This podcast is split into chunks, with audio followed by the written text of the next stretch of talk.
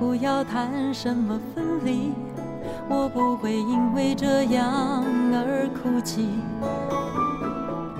那只是昨夜的一场梦而已。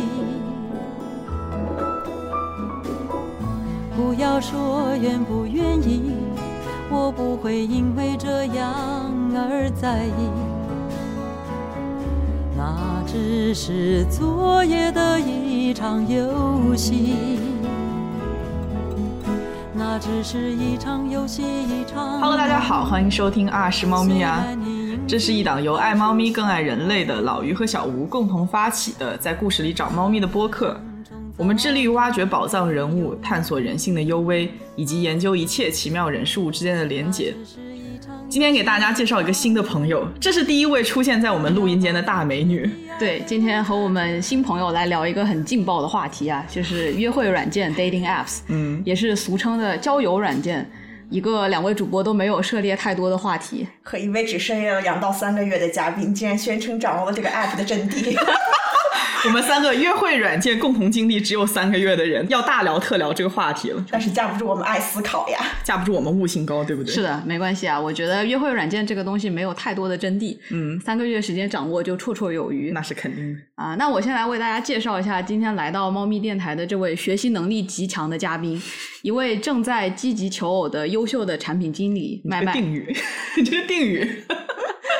说真的，我这个人知无不言，言无不尽。你去别的节目听一听，谁这么给你掏心掏肺的讲约会软件？真的请到就是赚到。还是我们相见恨晚了，以后希望你多来我们台来做客。嗯嗯。在开始之前，我真的要先介绍一下我们这位 ENTJ 的麦麦。嗯。他第一次上我们节目就可以几乎完美的融入我们整个流程。嗯。啊，作为这个台的主播呢，这个流程我们两个适应了两年吧。也没有那么久，两个月吧。呃，也是，反正就是很长的时间。嗯嗯。啊，然后那天我们决定要做这期节目之后，麦麦一周之后。提着他小两万字的纲来到我们家做 presentation，、嗯、做了一个报告，他真的我们哭死。是的，就我不相信会有老板不喜欢这样的员工，你的前途一定一片光明的。稍等一下，我刚刚怎么听到了积极求偶？这是一个什么动物世界的词汇？但是说实话，跟二位大主播在一起生活这段时间，真的有一种独生子女好的感觉呀，尤其是你俩吵架的时候。但是麦麦成功做到了游刃有余，还是令人很敬佩的。是的，他能镇得住我们两个人。对我，我觉得这是很难得的。就是我这个人要求极其的高，所以说呢，对他在这个方面就完美的满足了我的要求。对，嗯，很神奇。那言归正传啊，今天的麦麦和我们分享的话题也非常的有趣。一方面呢，是他这三个月对约会软件的思考和深度的体验，嗯，和一系列比较 drama 的感情经历。另一方面，大家也知道，猫咪电台一直提倡爱思辨、爱思考的精神。嗯，我们麦麦呢也是一位热爱思考的产品经理，所以呢也会从一个专业的角度给我们带来对约会软件的深度分析，提供一些悲惨的情感经历和职业病的吐槽，仅供大家娱乐。而且真的，小吴真是全方面的各种夸夸，就是导致我这个人有点自我认知失调，完全没有存在。我觉得你挺开心的呀。对，但我这个人对别人的夸夸就是照单全收，嗯、就完全没有中华民族这种谦虚低调的传统美德在身上。就比如小吴说：“啊、哦，你真的好好看。”我就说：“I know，就是自如其人。”啊，我希望大部分的女性以他为榜样，在这一点上一点也不 shady，就是他觉得你夸我，我就真心的接受，啊、我觉得这样非常好、嗯，真心的认可自己的优点。对啊，对啊。对，而且我准备做完这期节目，就把这期节目放到我的约会软件和简历上面，哦、所以希望大家就是支持一下这个 这个收听量啊，什么评论啊，帮我撑一下场面，好不好？不是，可是问题是，如果你的潜在约会对象看到了你做的这期节目，然后听完了之后就爱上。啊，我说的是，他听到这些经历之后，啊、对吧？就可能知道她是一个经历很丰富的女子，就更喜欢她了。我哦，好吧，我觉得他会应该更与有容焉。就是我从那么多优秀男嘉宾里面，我都没有选择，我选择了你。我觉得，我觉得你这点说的非常对，而且这个人他真的是不怯场。嗯，我们两个爱人实名羡慕嗯他的这种不怯场的精神。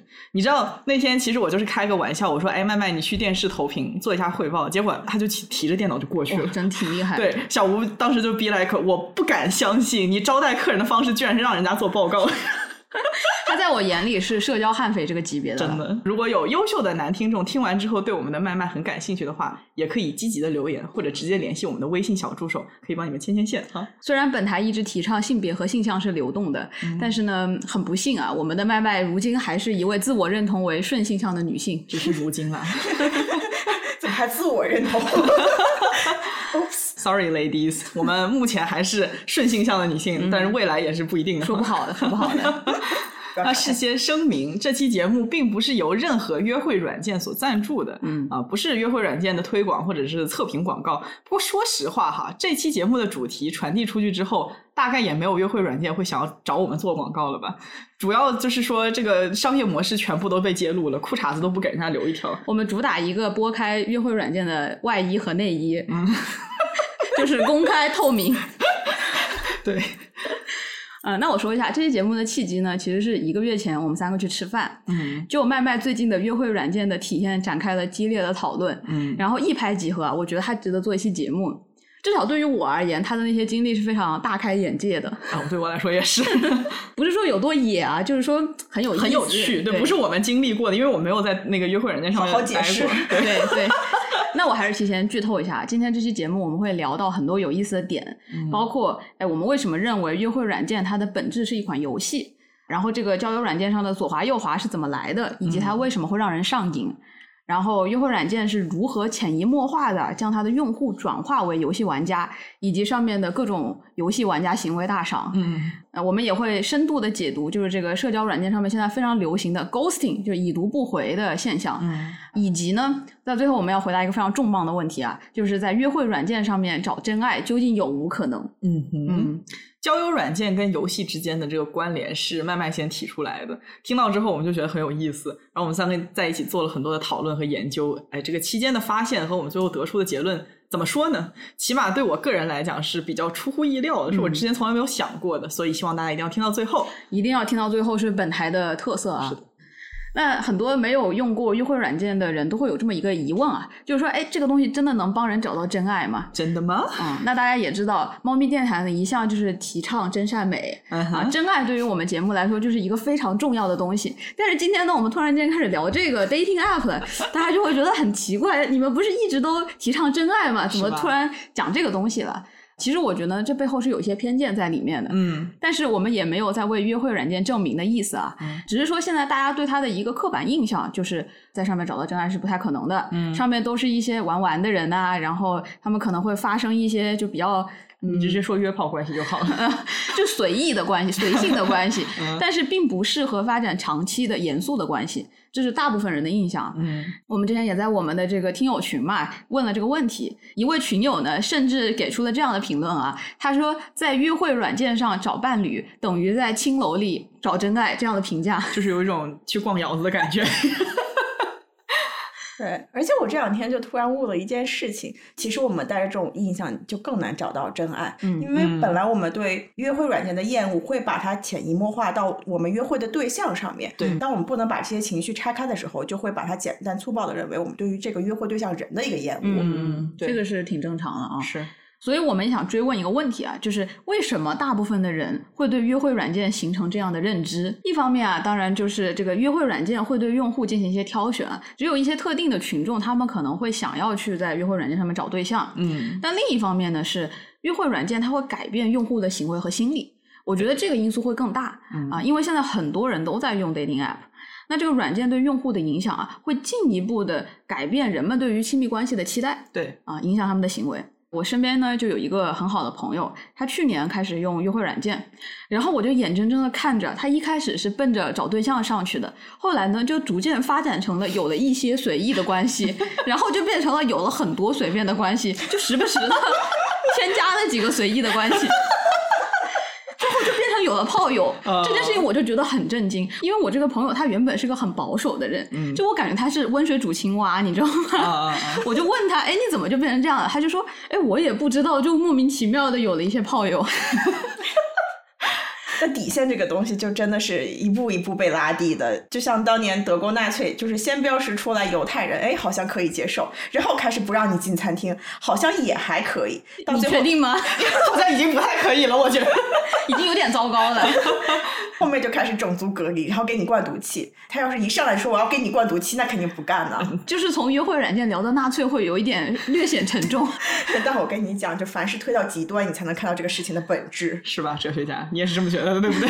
我没有，我觉得麦麦话糙理不糙。你们不觉得实在是因为听到太多在约会软件上面找到炮友的这个案例了吗？嗯就是说一开始可能也不是奔着约炮去的，结果玩着玩着就跟很多人在不知不觉当中发展成了炮友，随意的关系。呃随 随意的关系。可能真的就是因为有了太多的先例，才会让人们产生这种偏见或者是刻板印象。嗯而且我想说，这个是不是人性的问题？就是一开始你看微信附近的人，这个功能一开始肯定也不是奔着这个随意的关系去设计的。比如说，他可能一开始只是想拉近邻里关系啊，或者大家在一个商圈里面工作，中午一起就是约个午饭啊，啊然后最后就发展成了就是一个呃随意关系。最后就发展成了一个就是随意关系刻板印象的功能，嗯而且我觉得现在人把爱情、性和婚姻三重关系已经开始松绑定了，嗯然后双方其实都有需求，又符合某一些外在条件，还有一些地理因素，就很顺理成章的发展成某些相对随意的关系。确实 是有道理的。嗯嗯啊，那我先来采访一下今天的女嘉宾，当初是什么使你下海？呃，不，不是，就是使你想要使用约会软件的。那你周围的人又是在什么样的情况下面使用约会软件的？啊，我当时下海是因为。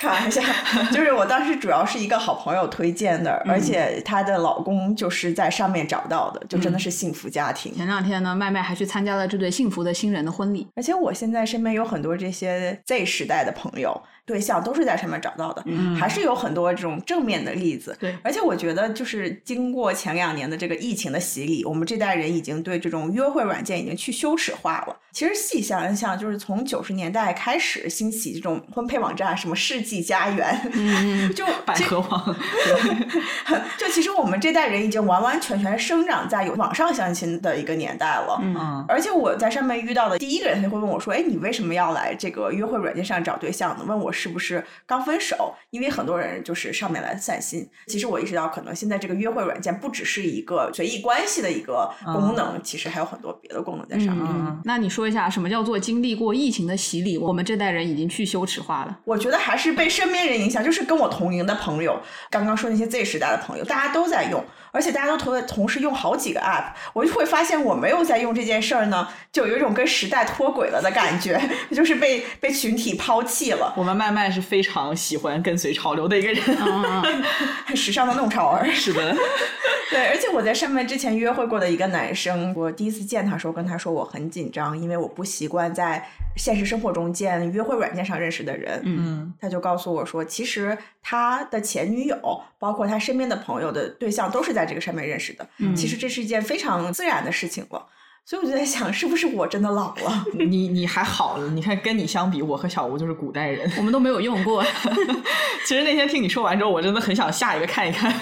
但是这个话，我觉得有失偏颇，因为我们两个也是在网上认识的，也没有很古代。但我们不是在约会网站上面认识的，你知道吗？我们是交朋友认识的。对对啊、本来我有一个数据是想放放在后面说的。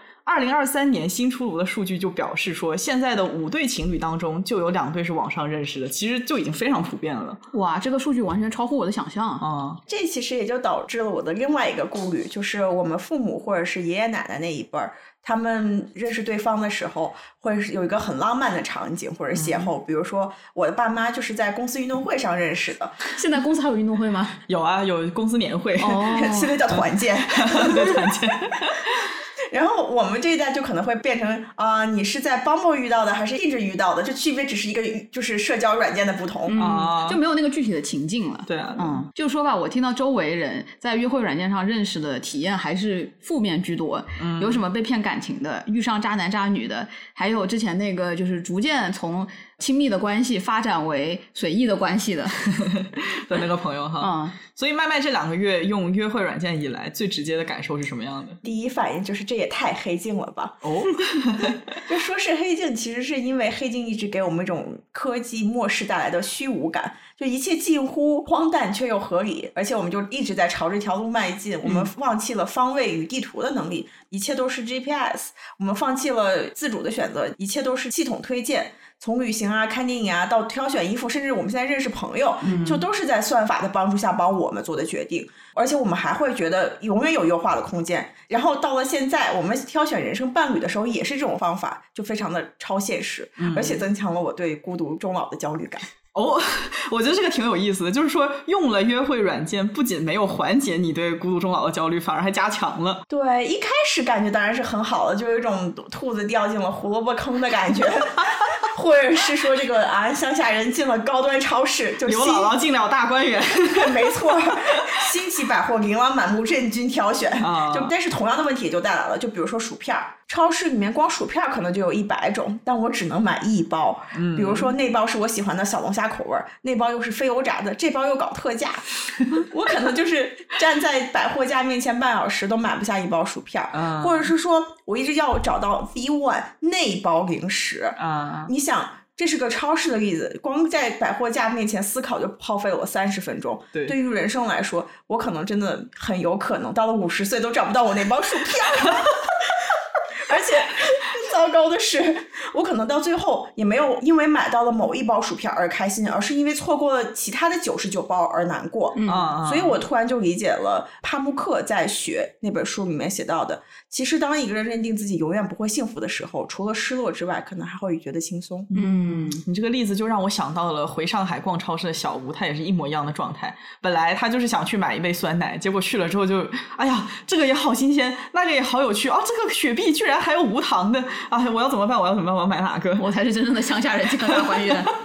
没有，但是我的问题是我可以全部买下来，就是薯片。你看，薯片它还是一个呃，我可以全部买下来对的一个一个案例。但是找对象的话，它就不一样了。你可以有很多随意的关系，但是认真的关系，I mean，其实我觉得也是有那种开放关系的，就是有同时有很多段认真的关系。对，但毕竟我觉得对于大部分人来说，还是有一个认知的挑战在里面的。对，而且我发现我身边很多同龄的朋友都有这个同样的焦虑在身上。嗯，而且他们最爱说的一句话就是：“我希望我永远都有选择的权利。”嗯。或状态，我觉得问题其实就在这里，因为我们从小被教育就是选择就是自由，有自由就是好的，但是我们从来没有学习过如何去驾驭这种自由。而且还有一个问题，一开始我明明很知道自己喜欢小龙虾味的薯片，但是我看了八十包薯片都不是我喜欢的口味的时候，我就不得不开始重新评估，因为。我的目标是买一包薯片回家，A K A 我不想孤独终老。嗯，所以我就开始在自己发现自己只剩下二十包选择的情况下，强迫自己去试一试，比如说番茄口味儿。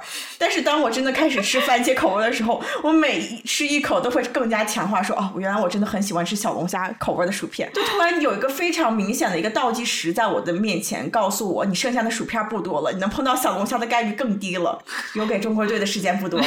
就所以这就是为什么就是增强了。我对孤独终老的一个焦虑，哦，我就觉得你真的挺神奇的。如果是我，我肯定会重新评估自己最初的喜好是不是市面上的没有啊？是不是我太太各色了呀？我可能会尝试喜欢上别的类型，而且有可能你真的找到了那个小龙虾口味人，你吃了两口又发现自己腻了，但是你错过的番茄味已经被买走，它突然真香了，怎么办？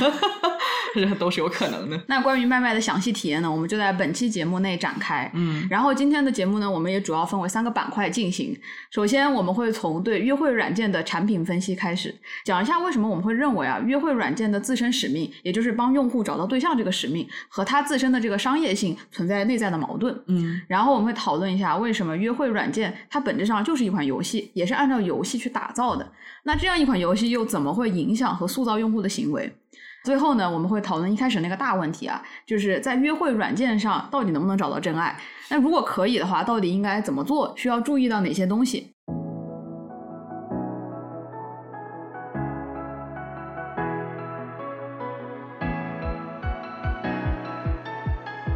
麦麦先来介绍一下产品吧，开始你的演讲。嗯，现在约会呃软件行业呢。布局在国外的主要是两大阵营，一个叫 Match 集团。还有一个就是 Bumble Match 集团下面呢，其实有二十多款约会软件，适用于不同人群，就包括这种主打认真交友的 Hinge，随意社交的 Tinder，还有专门为老年人设计的夕阳红产业和主打异地恋飞跃千里寻找真爱的 App。Bumble 的特别就是因为它的创始人是女生，所以它在里面设计了很多对女性友好的一些功能在里面。其实也就是一个 Tinder 的一个女性版的微创新。Bumble 其实它最特别的一点就是女性。在里面是占据一个主导地位的，就是他可以去进行选择，非常迎合当代的这个时代潮流。对，而且我真的为了这期节目，我还看了他们的上战故事，非常精彩。哦，你不说我都不知道，现在约会软件已经种类有这么多了，主打一个市场细分化，真的。刚刚前面讲到的这两大阵营，不管是 Match 集团还是 Bumble，他们其实都已经是上市公司了。但是上市公司其实它就是要对投资人负责，投资人嘛，最看重的一点就是数据。嗯，然后我们看这个数据的逻辑，跟我们找对象一样，就是你不要看这个人怎么说，不管怎么画饼，你要看他真正是在做什么。嗯，所以呢。我的思路是一开始去看 Match 集团的财报的时候，我就会发现他们非常强调 player 玩家，也就是我们的用户的一个数据。就这个词，其实我就觉得很有意思，因为其实这么多年这种互联网文化里面一直被诟病的就是他们用用户去代替我们之前对客人的一个称呼，就是说我们把人非人化。就现在约会软件就更过分，直接被称为玩家。就感情我们都不是用户，我们是去玩的。对啊。不过说回来，就一个公司的 CEO 其实也就决定了这个公司的基因背景。那 Match 集团的这个 CEO Kim 其实是之前在 Zanga 就是一个非常知名的做那些上瘾小游戏，比如说开心农场消消乐 啊，就是我知道是那种中老年人市场打开，不是不是，就是那种弹窗出来，然后给你一个 demo，让你看看这个游这个烂游戏怎么玩，然后吸引你进去那种小游戏。游戏一旦打开，你就停不下来。对。然后他之前是在 Zanga 呃这个游戏公司做市场和用户拉新的，所以很明显，你把这样的一个人摆在公司 CEO 的位置上，他的最擅长的就是让人做沉迷，也就是我们发现了这个 dating app 它的主要的一个功能目的。你不沉迷怎么赚钱呢？就是呀，啊，我觉得现在其实所有的社交软件它都是一个竞争关系，不仅仅是约会软件啊。因为他们竞争的只有一个东西，就是用户的时间。嗯，毕竟我用户一天时间也就那么多，我不吃不睡修仙，我也就二十四小时，对吧？那我刷抖音，我就没时间去看视频，我看视频就没有时间上交友软件。天呐，我们小吴不愧是商业奇才。所以现在那么多产品就很爱主打什么 all in one，就像小红书最近出的视频板块，其实就是在跟抖音抢用户时间嘛。而且这两个平台都还在卖货，包括国内约会软件，其实也是同样的一个模式在运行着。嗯嗯，国内的话呢，其实主要的就是陌陌和探探这两个属于腾讯集团的。陌陌是因为男女比例就是很失调，男多女少嘛，所以他后面就是有个很聪明的小想法，就是开拓了直播模式 EVN。等一下，这个 EVN 是指的是一个女的和很多男的，一个女主播匹配了很多男嘉宾，所以它变成了一个直播的模式了。抖音好难，又在被抢时间。然后再另外一个就是现在受年轻人喜欢的就是 So 啊，这种社交软件其实跟我们传统的这种封闭式的社交软件微信和一个相对开放式的呃社交软件微博不同，Soul 其实也是游戏的一个思路。嗯，我在看 Soul 股权当中，我发现其实它的第二大持股人是米哈游，也就是《原神》这个游戏的一个母公司，嗯，也是国内应该是最强的一个二次元游戏公司了吧？嗯，其实这也就是进一步的在证明 Soul 是在做重游。戏轻社交的一个软件，是的，无论是腾讯还是 Match，它作为上市公司呢，你不管他们说的多么天花乱坠，他们的经营哲学啊、商业故事，满足了什么什么客户需求，其实他们归根结底呢，最在乎的事情就是一个盈利。而且你不仅仅是赚钱就够了，你不能说我这季度赚钱那就完了，没有的。你最重要的是你这个盈利能不能一直增长？Sustainability。对，这也是资本主义非常变态的一点啊，它不光需要你赚钱，它还需要你一直进步，一直在增速。然后对于约会软件来说呢，最重要的数据它也就无非那几个，嗯，用户数量，用户越活跃。那肯定就是人越多越好，时间越长越好。嗯，其实这个观点对我来说就很有意思啊，因为我就是那种被骗的用户，被骗的玩家。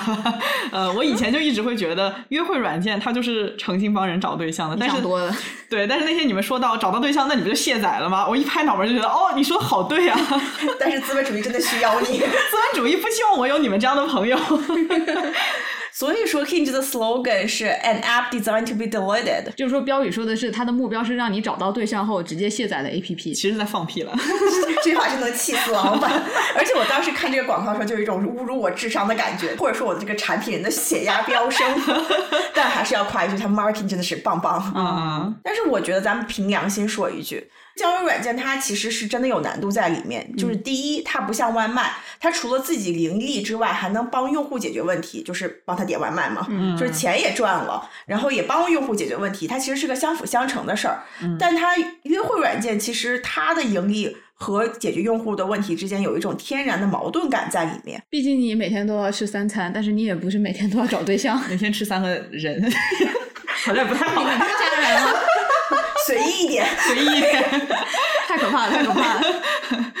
就所以就是这种就导致了一般约会软件的这个用户留存就都很差。就比如说我们网飞的用户流失率是百分之二十一，但是我们约会软件其实平均下来是百分之九十。我的妈呀！嗯。因为对于约会软件而言，你找不到对象，我会卸载，因为毫无价值嘛。但是随着时间的推移，我找到了对象，那我们不就加了微信，在微信上面聊，我也不需要你这个约会软件了，它也会卸载。对。一个被写死的命运，嗯嗯，而且第二呢，它也不能像抖音这种可以有一个爆款产品，就一个火了，我可以推给所有的用户。毕竟约会这个事情还是一个双向选择的，嗯，就是说不会出现一位男嘉宾或者女嘉宾火了，然后就人尽皆知，就可以推给所有人这么一个情况，太可怕了。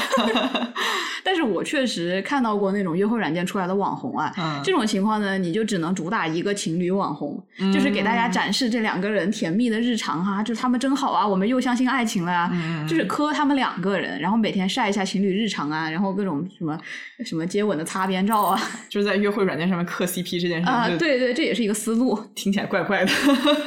而且我发现很多人他恨不得躲着全世界玩约会软件，就是要是玩着玩着刷到自己认识的人，真的要尴尬死。嗯，我还真在上面刷到过现实生活中认识的人，就 已经开始心疼了，嘴巴已经颤抖了。嗯，之前有个大学同学，就好几年没见，就是平时只是一个在呃 Instagram 上面就是点点赞啊、留留言的一个关系。嗯，就突然有一天约我出来吃饭，我还挺高兴，就是以为同学叙旧啊什么的。嗯，结果吃饭的途中，然后我才知道他是在就是约会软件上面刷到我了。Oh my god！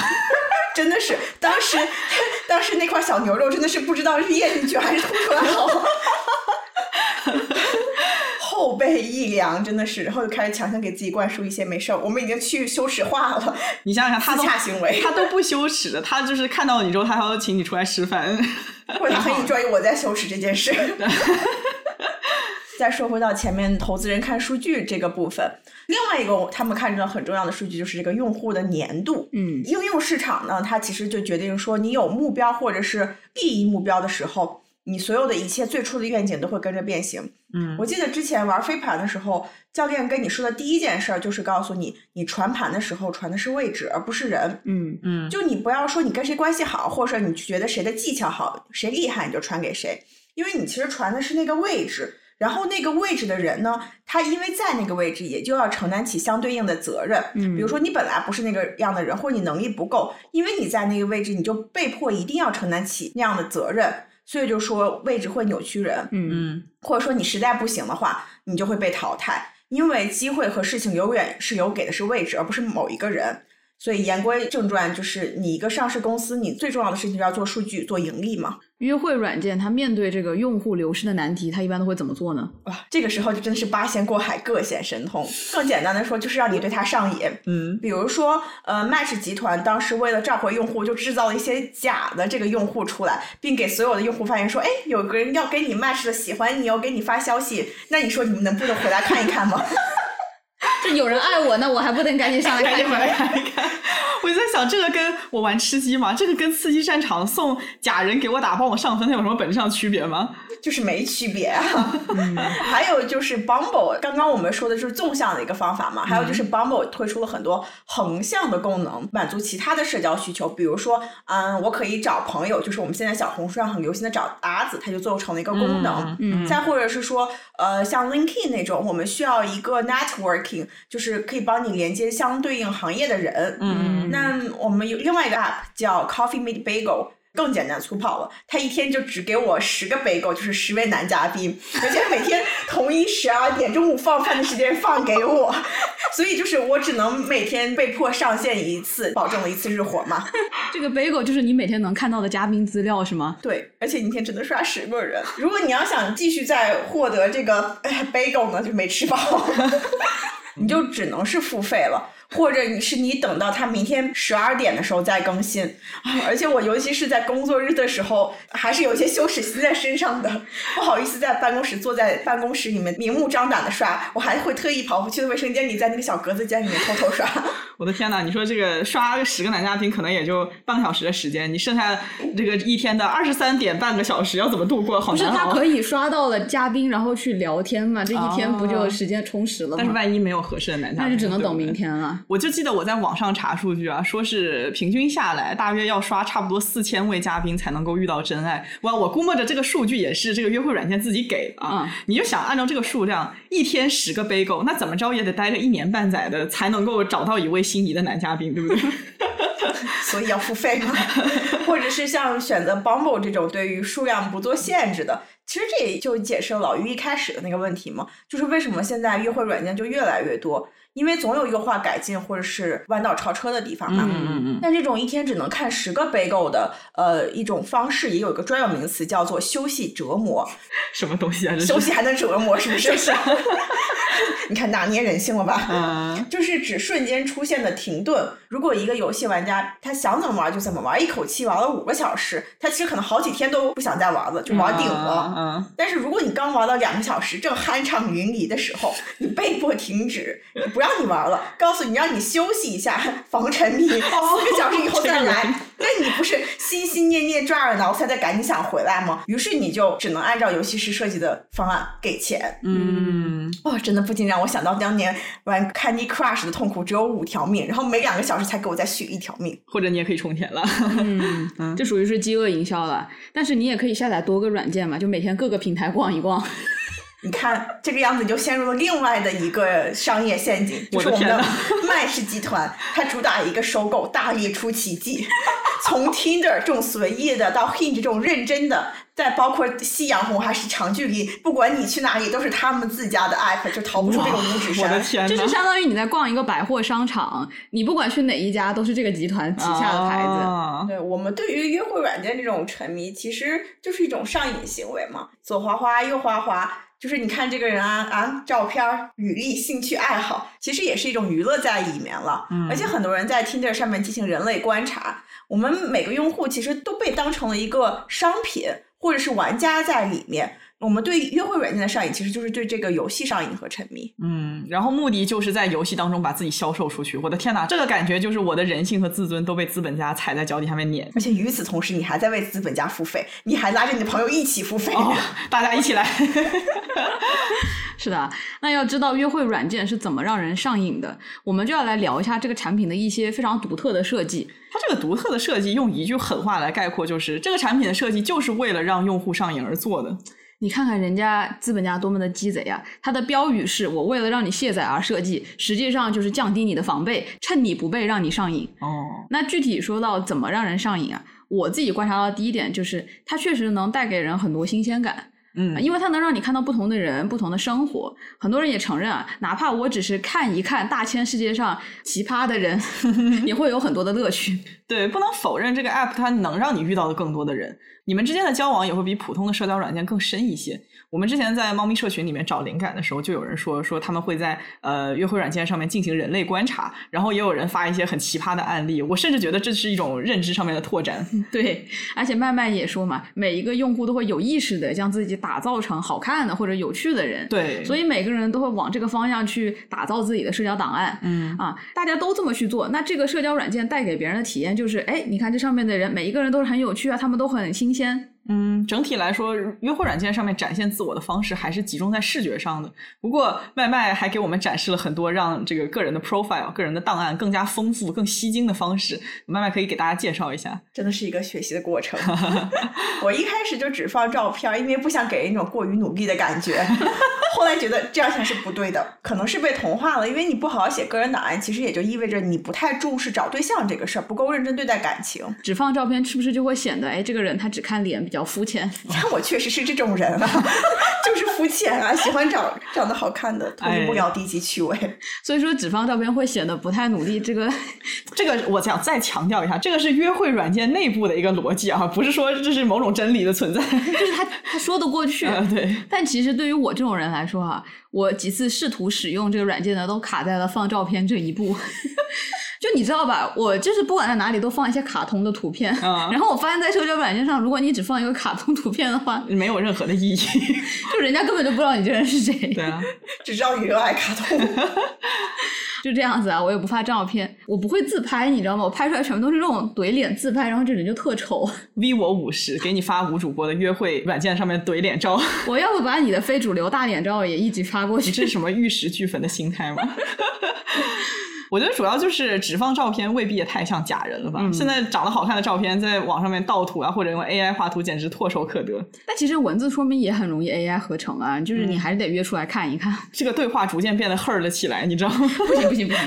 那我们不是目标，不是找对象吗？怎么听你们像搞网络情感诈骗？对，没有没有没有，绝对没有。我们只是提示，就是有风险，你一不小心你就认识了一个假人，对吧？啊，所以一开始你只放照片，然后后来呢，从自拍到放更多内容的动机是什么？就是用户被产品教育了呀，真的。之前我们在公司开会就说的最多的就是如何要教育用户，让用户培养成良好的用户习惯。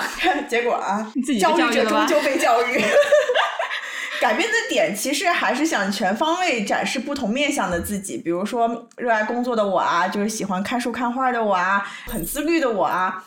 而且我发现，当对方如果否定我的爱好或者某些习惯的时候，我会有一种一部分的我被否定了的感觉。嗯嗯。而且，其实这些标签啊，或者是档案，其实可以帮你过滤掉一些不必要的人。就像我们在招聘的第一轮的呃 screening 筛人环节，嗯，我之前的一个约会软件约过的一个男生，他上面的一个问题就是描述他的理想的一个周日，他会说明天早晨沿着湖边跑步啊，回家的时候顺便买一杯黑咖啡啊，他就是个非常自律的人，你就可以想象说，如果你有一天跟他在一起，你就会被拉着跑步，然后不能偷懒，要被迫跟他一起自律，当你不自律的时候，还会被他评价。这个男的不要也罢，不太适合我了。反正对，如果你就刚好是一个呃，很想找个跟你一起躺平啊，每天就是休休闲闲的人啊，你就可以直接把他过掉下一位了。那写用户 profile、写这个用户档案的时候，需要注意一些什么呢？慢慢能不能总结一下，如何打造一个高级玩家的档案？我觉得主要是结合好两点，一点是你是什么样的人，第二点是你想吸引什么样的人。嗯，就关于第一点，你是什么样的人，在展现自我的时候，其实要尽可能的全面。比如说你是文艺的呀，还是搞笑的呀，还是运动型的人？照片下面也会结合一些文字的互动，其实都是贴合这个主题。同时呢，也要有点生活化的视角。就是比如说，让对方觉得说，哦，我看到这个照片，我在想象，如果我跟这个人约会在一起，我会过上这样一种生活。比如说，你跟朋友在运动啊，在吃饭啊，就是让对方有种想象的空间可以带入进去。嗯。但是同时呢，你也不能太假，尤其是这个照片，因为我们终究是要见面的，咱又不是搞网络情感诈骗。其实我就想到啊，就是你选择一个人，你更多还是选择这和他的一种生活方式，或者他平常的这种社交圈啊是什么样子的，对吧？嗯。然后就到了第二点嘛，就是说你想吸引什么样的人。这个就有点难了，就是除了你要知道自己喜欢什么样的人之外，你还要预判你的对方。就比如说你喜欢那样的人会喜欢什么样的人，就比如说你现在想稳定下来了，找一个相对家庭类型一点的男生，那你的照片就不能是每天就是夜店蹦迪呀。但是你也不能太过，因为明明就是个蹦迪选手，你还要装作一个贤妻良母，就是还是有一部分真实性在里面嘛，不能完全讨好对方，因为你毕竟不可能装一辈子嘛。嗯，所以感情里面最难就难在这一点，就是你喜欢对方，而且你也是刚好对方喜欢的样子。嗯，人们可能会去迎合大众的审美，就是一个比较普遍的一个审美，但是预判某个人群的审美，就感觉怎么说呢？让我想到我一个。喜欢斩男的朋友，就是他想要收集跟十二星座的人约会的经历，可能就是非常的忽略个人现状，带着很强的目的性在找某一类人谈恋爱的感觉。嗯，啊，说到玄学，我这人就真的很招水象和风象。笑死，怪不得你跟小吴聊得来。我是什么水象还是风象？你是水象的呀？哦，对，我理解就是你基友的那个朋友，他可能还不想找一个稳定的关系，他可能还处在一个想多体验和经历的人生阶段。约会软件它就里面可以设置成，嗯、我的目标是随意的关系，或者是我还没想好。这个其实也是约会软件里面大家一定会聊到，或者是导致大家错过主要原因，因为大家处在不同的人生阶段，就是说每个人想要的东西不一样。嗯，主要还是展现优点吧，还有特点，因为不想去吸引一些不适合的人嘛。说到这里，其实还要说一句，约会软件近期的更新里面，其实会出现更多展示自己的功能，比如说可以通过一些问答去展示自己的价值观，那平台一般都会给出什么样类型的问题让你选择回答呢？嗯，比如说让你讲两个谎言和一个实话。然后别人和你发起聊天的时候，其实就你们有话题可聊嘛，不能就是每次只是说嗨，然后大家就聊死在那边了，是不是爱人已经开始恐惧了？是的，是的，而且我觉得其实平台也发现了用户的这个痛点，就比如说可能他们的某些数据显示了他们在三到五个来回之后就停止了交流，或者是呃用户的一个难点是在于不知道怎么破冰。嗯嗯所以说，除了视觉化的用户档案，以及一些可以自由选择的开放问题，这些都能够促进大家的沟通啊。还有一个呢，现在所有约会软件都有的特色，就是这个左滑右滑 swipe。嗯，swipe 这个功能呢，我之前有看一个创始人的谈话，他其实之前在设想这个的时候呢，就还真的是按照一个游戏在设想的，就是那种翻纸牌的游戏，因为它是基于用户或者是我们平时人的一个现代生活方式在设计的，就是一般一杯手拿着咖啡啊或者奶茶，一只手划手机嘛，那最简单的一个操作或跟人匹配就是用划的这种方式嘛。嗯，然后这个东西呢，一公布出去，它这个啊刚刚说那些数据疯狂增长，哦，啊一下就发现了这个啊商业机密。这个流量密码了。啊，，对，所以他就后续一直按照这个方向去发展了。嗯嗯，嗯，而且你没有发现这个滑这个东西本身就是很让人上瘾，抖音也是啊，啊，对啊，对，就抖音也是啊，小红书也是。那小红书这种真的是更上瘾，嗯而且我们有个专业的词叫它叫瀑布流，就是 生生不息，永无止境。对，我就说到这个 swipe right 这个，就就是在 Tinder 上面，它不是往右滑嘛？这个东西的来历，我在关于 Tinder 的纪录片叫做《数字时代的恋爱游戏》当中看到一段很有意思的采访。就 Tinder 的 CSO Jonathan Badian 说，Swipe 的机制有一部分受到了他大学心理课的影响。嗯啊，在这个期间，他学到了 B.F. Skinner，就是一个非常著名的新行为心理学家斯金纳的实验。啊，那这位斯金纳他干了点啥呢？原本他做了个箱子，用来研究人类学习的原理。嗯箱子里面有一个杠杆，他扒拉一下就会掉吃的。啊，这就是一个非常简单的一个正向强化。你不管是杠杆啊，还是什么其他的机关或者是标志，不管是老鼠还是鸽子，都很快能够学会通过操作来获取食物。啊，它肚子饿了就去敲一下机关，这个就是 operant conditioning 操作性条件反射。就是说，通过几次尝试，动物很快它就学会了扒拉杆子和掉落食物之间的关系。啊，对，然后你想要食物的时候，我就去扒拉一下杆子。对，当鸽子学会了这样的正反馈之后，Skinner 就对箱子的食物掉落的机制进行了一些调整了。当鸽子操作机关，这个食物它不一定掉落，嗯哎有的时候它啄一下就掉食物，有时候它啄好几下才掉。也就是说，这个机关它会掉吃的，但不是每一次都会掉。嗯啊，那斯金纳他就发现鸽子开始对这个机关产生了兴趣。以前鸽子对机关没有兴趣，它只是饿了才去啄，而他们现在总希望能够获得更多的食物，哎，所以它没事闲的就去啄两下，没事闲的就去啄两下，因为每一个这个下一次都有可能是掉吃的那一次。哦，这个就是人们对赌博上瘾的机制，啊，就是你拉那个老虎机啊或者什么东西，啊呃，同时也是人们停不下来右滑的一个机制。通过一个不能更加简单的操作，也就是一个微小的投入，你就可能遇到自己的 match。那这个人他就有可能未来发展成你的真爱，这是一个巨大的反馈，也可能遇不到。所以说，人们总是在期待下一次。嗯，但辛苦辛苦我的大拇指，都能获到真命天子也是值得的。鸽子啄两下就会掉食物了。就是、啊，呃，那关于斯金纳箱的实验发现，我们以后会再做节目讨论，其实是非常有意思的。对你当时告诉我之后，我就觉得哇，它的引申的很多的讨论真的很多，对对它包括很多文化上的、宗教的、社会面的延伸，我觉得以后可以找机会进行更深的讨论啊。嗯嗯，那回到约会软件，呃，我记得它除了那个非常有名的 Swipe，它是不是还有一个筛选机制？对，而且它的筛选机制也是分为付费和非付费的筛选栏。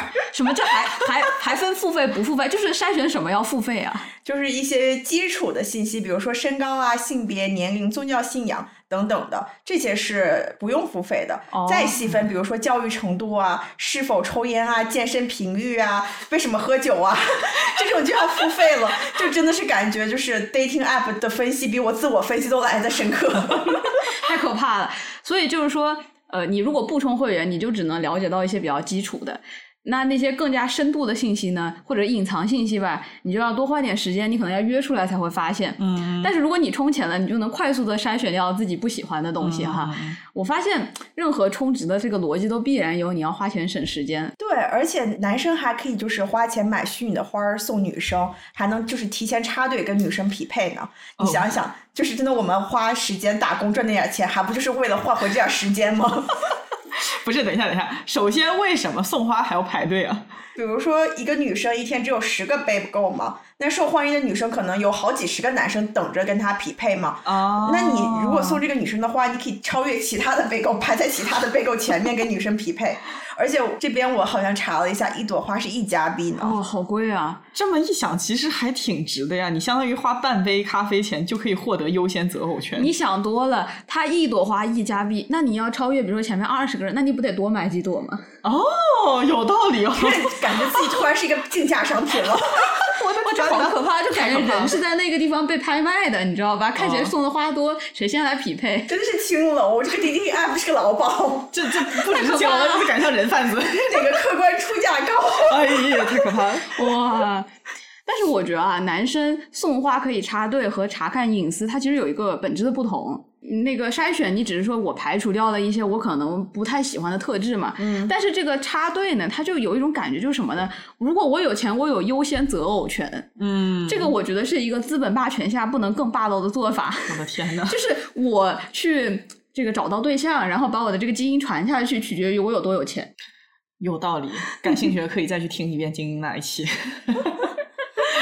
嗯，但是我觉得也不仅仅是 dating app 了，它就是整个社会都在鼓励这样的价值观嘛。嗯，就说，哎，你只要条件好，你各方面指标好，那你就有优先择偶权。你送花可以让女生优先匹配，它只是把这个逻辑内化到程序的算法里了。嗯嗯嗯，对，而且这个还让我想到，当时注册的时候看到信息筛选表，更惊讶的一点是。我突然联想到了木桶原则。嗯，你想，除了有长板之外，你还不能有短板。对，当你看到一个人的所有信息暴露在你面前的时候，我们基于每个人的条件进行理性思考，然后开始列优缺点的时候，真的可以用王小波那句话：“一切指标就是杀死浪漫的敌人。”嗯，比如说你刷到了符合全部标准的天选之人，结果突然发现这个人哎身高好像不太够，就可能让你跟这个人完全不会开始。对，而且我觉得你筛选的东西越多，啊，我们在统计上面有一个这样的说法，叫做 the curse of higher dimensionality，就是我这个指标选项越多，我所能找到的人他就越稀缺嘛。对对对。因为我想要找一个不抽烟的，耶，他很多；但是我要找一个又不抽烟又爱运动，然后又怎么怎么样，怎么怎么样，我这个越多，我所能够筛选出来的人就越少。嗯嗯嗯嗯。啊，但是刚刚提到身高，我不得不要多说一句，就约会软件上面有个很有意思的这个众所周知的秘密，就是男生身高这件事，把四舍五入拿捏的淋漓尽致。比如说，你想找一个一米八的男生，那你的这个筛选器一定要放到一米八一，因为一米七八、一米七九男生都会说一自己一米八凑个整，而一米八的男生呢，一般都会说自己一米八一或一米八二，显得自己不要这么刚过及格线。哦，那也就是说啊，听好了，一七九的男生最好写到一八二，不然会被刷掉。三厘米嘛，增高鞋还是可以。我的天呐。然后像 Bumble 这种比较政治正确的 App 就不会允许你出现这种筛选器，比如说族裔，这点真的让我很郁闷。就是我只喜欢亚裔，我每天真的滑的我尖叫炎都快出来了，我就一直问推荐给我那个朋友为什么不能选族裔，他说我种族歧视。哎，但是有一说一啊，我个人对于某一个族群强烈的偏好的和种族歧视其实只有一线之隔啊，这又是一个非常棘手的话题了。嗯。我在想，你说这么多的指标都在帮你找到那个配对的人，其实就相当于平台每多出一个指标，你就又多了一个衡量的标准。那假设这个人每个点都长在你的择偶标准上，哎，结果突然发现这个人抽抽烟，然后你可能就下头了。嗯，我其实，在思考这个到底是让找对象变得更简单了，还是更难了？可能人们会觉得，哇，还好有这个指标提前帮我避雷。但是同时，标准越多，找到符合，就像小吴刚才说的，找到完全符合条件的人，可能性也就越小。而且我觉得人们有时候其实根本就不知道自己在意的是什么。他可能会说啊，我不要一个喝酒的。但是有没有可能，当你足够喜欢一个人的时候，很多他的缺点你也就不在意了？或者说，对他也拒绝了某一种你跟人共同进步的可能性嘛？就比如说，呃，我突然想起来，我爸原来也是抽烟，他也是喝酒，但是因为我妈当时怀孕了，他就整个就戒烟了，从此以后再也没有抽过烟。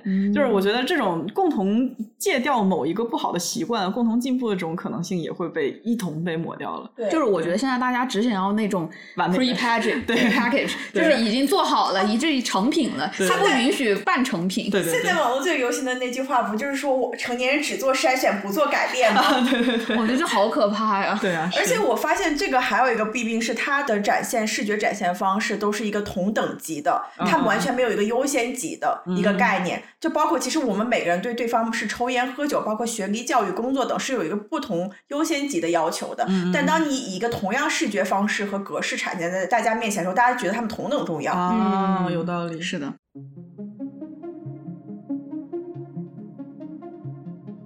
我们刚刚聊了约会软件的一些产品设计的要素和产品的特色。我们也说，尽管约会软件的标语是为了让用户卸载而设计，但其实这个产品里面处处是陷阱。嗯，真实的目的还是让用户上瘾。就你不上瘾，你怎么留存呢？对啊。但是用户留存的最终目的啊，还是从那儿赚钱。嗯啊，也就是流量变现。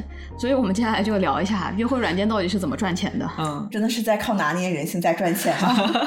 一般这种就是解决需求嘛，如果没有需求，那我们就制造需求解决它。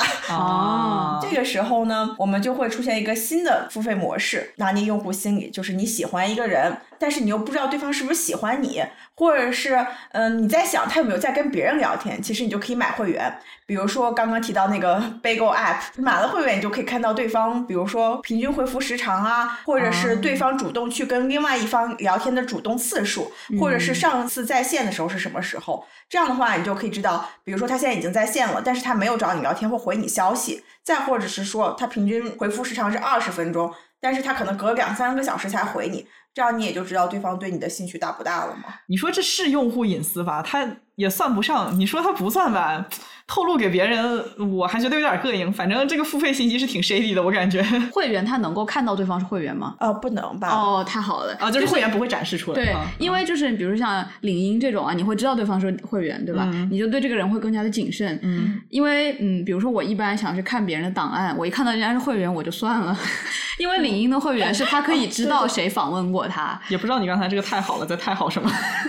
好像这是一件很好的事情。哎呀，我的天！嗯，就是因为我有时候只是想偷偷看一眼嘛，对吧？看到人家能够发现我，我就赶紧逃走了，我就不看也罢。嗯，那如果是我这种人在 dating app 上面，我觉得我会很害怕对方充了会员。有些约会软件是真的是可以显示的，哦就是他这个人是不是买了会员，那真的是会有一种给人老油条的感觉。我就觉得很可怕，就感觉自己在互联网上被 stalking 了。你自己想想，我在 dating app 上面是会员这件事情，哎，但是现在这个领英会员可以隐身查看了。我的就是妈呀！我就是小吴说的买了会员的那个人。但是让我最痛苦的是，如果我买了会员，对方也买了会员，我还是不知道谁看了我，是不是只能期待领英出一个超级会员？我的天呐，笑死！这正是资本家想要看到的，根本不需要他出方案，用户自己先上需求了。领英听到了吗？一个新思路，你可以出一个超级会员 S VIP，你可以看到对方的隐身访问，但是可以无视对方的 VIP 隐身查看别人。我在想，再过二十年，领英可能会出现 S S S S S S S V S。对。我真的发现，大家不管是求职软件还是这个约会软件，大家真的是对谁查看了你这件事情有一种无限的这个执念，执念，真的。对，约会软件其实最受欢迎的就是两个功能嘛，一个是查看谁喜欢了你，还有一个就是 rewind 倒回功能。倒回是什么东西？嗯，倒回呢其实是 Bumble 先出的一个功能，就是比如说你在选嘉宾，当你左滑 pass 了某一个候选人的时候，系统会提示你说，哎，你刚刚错过了一个很强有力的一个匹配对象哦，你现在可以付费倒回。它的这个强有力的匹配对象，其实就是告诉说对方喜欢了你，如果你也喜欢了对方，你们就可以成功配对。就底层逻辑其实还是说谁岔开了你。所以就是我在那儿玩，然后呢，我刚刚把上一个人 pass 掉了，但是突然间他告诉我，哎，你刚刚 pass 掉的这个人其实他喜欢你哦，我这个时候就非常想要倒回去看一看。你说多贱呢你！哎呦我的天呐，看看是有哪位眼光的小朋友。真的，各个这个 dating app 其实最受欢迎的那个付费项目还是全方位的查看谁喜欢了你。嗯嗯，用户可以从直接从那个池子里面挑选喜欢自己的人，就提高匹配的效率嘛。嗯嗯。除此之外，这个功能还大大提高了这个用户的自信。用户通过看谁喜欢我，而从而获得一种满足感。哦，Tinder Gold 就是 Tinder 的一个会员，在出了查看谁喜欢你这个功能以后呢，就受到了广泛的欢迎。在 Tinder Gold 推出之后呢，它的这个用户的等等数据都有了一个显著的上升。我就很好奇啊，为什么人们如此热衷于知道是谁查看了我的档案，是谁喜欢了我，是吧？还有更古早的，我就想起来我们小时候会有那种什么谁来访了我的 QQ 空间，踩一踩人人网，还有什么开心网，对吧？为什么要充黄钻，对吧？天呐，我死去的回忆正在攻击我。之前不还有个段子吗？无法讨厌一个有眼光的人，就我们经常很容易知道某某异性。喜欢我，经过一段时间，我也可能很容易喜欢上对方。嗯，就有一种解释是说，当你知道别人会喜欢你以后，你也会觉得那个人不一样。嗯，我最近看 TikTok 上面有一个网红叫 Cody Premier，他其实就是一直在用这个方法把自己账号经营火了。他自给自己发明了一个 effect 叫 Raise Effect，其实就是一个心理学的东西。比如说，他就会在路上随便拉一个路人，比如这个路人叫相遇，然后帮相遇找对象，然后会问说相遇喜欢什么类型的人啊？然后根据他的类型，在路上随便拉一个另外的路人，比如叫老白。对老白说：“香玉是我闺蜜啊，香玉对你有 crush，觉得你是个满分帅哥。你觉得我们相遇怎么样啊？” 一般神奇的就是说，老白听到对方觉得自己很棒，他也会觉得说：“哎，对方好像还不错。”之后这个网红就会说：“啊，那你们都觉得对方不错，就交换个联系方式吧。”然后他们就开始建立了联系方式。嗯竟然这个都没有失败过。其实我觉得很正常哎，比如说我们在路上遇到一个路人，本来也不是很熟，但是他说：“哦，我听过你们博客，立马就是哎，这个人很不错。”这个人真是。有点品味在身上，有点品味在身上。而且你没有发现，一般我们就不说同性异性了，就是搭讪的方式，它也是夸夸嘛。嗯嗯，你就可以各种夸。你最直接的，你夸人家好看，因为你也不知道人家内心是怎么样，就是先从外表开始夸人家好看，然后夸衣服好看，夸鞋好看，甚至还可以夸身上的挂件好看。反正夸就对了。我之前很离谱，就是有人夸我屏保好看。我觉得 rewind 或者是说查看谁喜欢你的功能，其实是从三个方面总体来拿捏人性的。一个就是你说的啊，觉得我喜欢的人真有眼光，我得赏脸看一眼，对不对？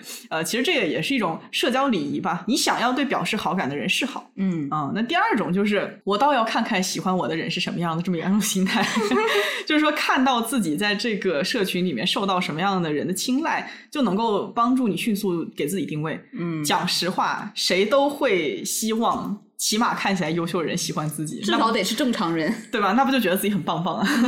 对啊，如果他不够优秀，把他臆想成为优秀的人。对啊，对啊。然后在此之上，再加入一丢丢的对 FOMO 的拿捏。这个 FOMO 就是当代人的时尚单品，Fear of Missing Out。对，错过恐惧症。原本错过了就错过了，他还要提醒你一下，哎，说宝贝，你错过了哦，花一点点钱就能避免错过哦，真的是奸商。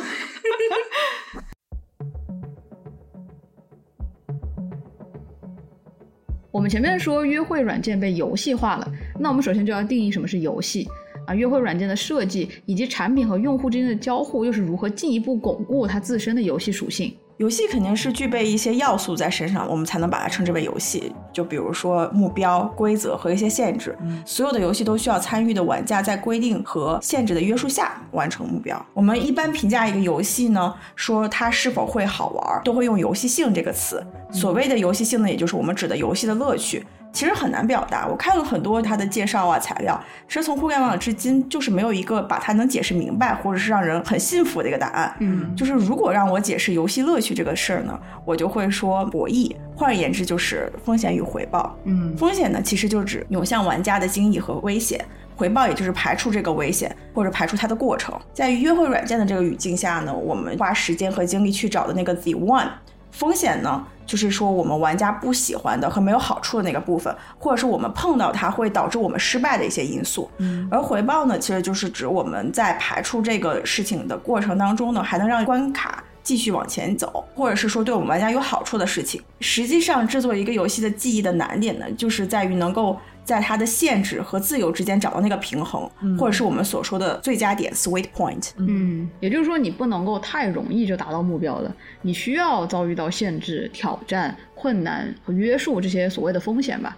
一个游戏的游戏性和它本身的这个风险以及游戏设计的难度啊，它是有直接的关系的。所以一般说游戏性提高的话呢，它的一般性就下降。比如说之前很多那种格斗游戏，对于玩家的这个操作要求其实是很高的。嗯，然后呢，又加入了很多这种博弈的限制在里面的话呢，会有很多客人或者是用户发现他明显就跟不上这个游戏了。嗯，也就是说，为什么这么多人现在就放弃了 dating app 这种约会软件？因为爱情这个游戏实在是太难了。嗯。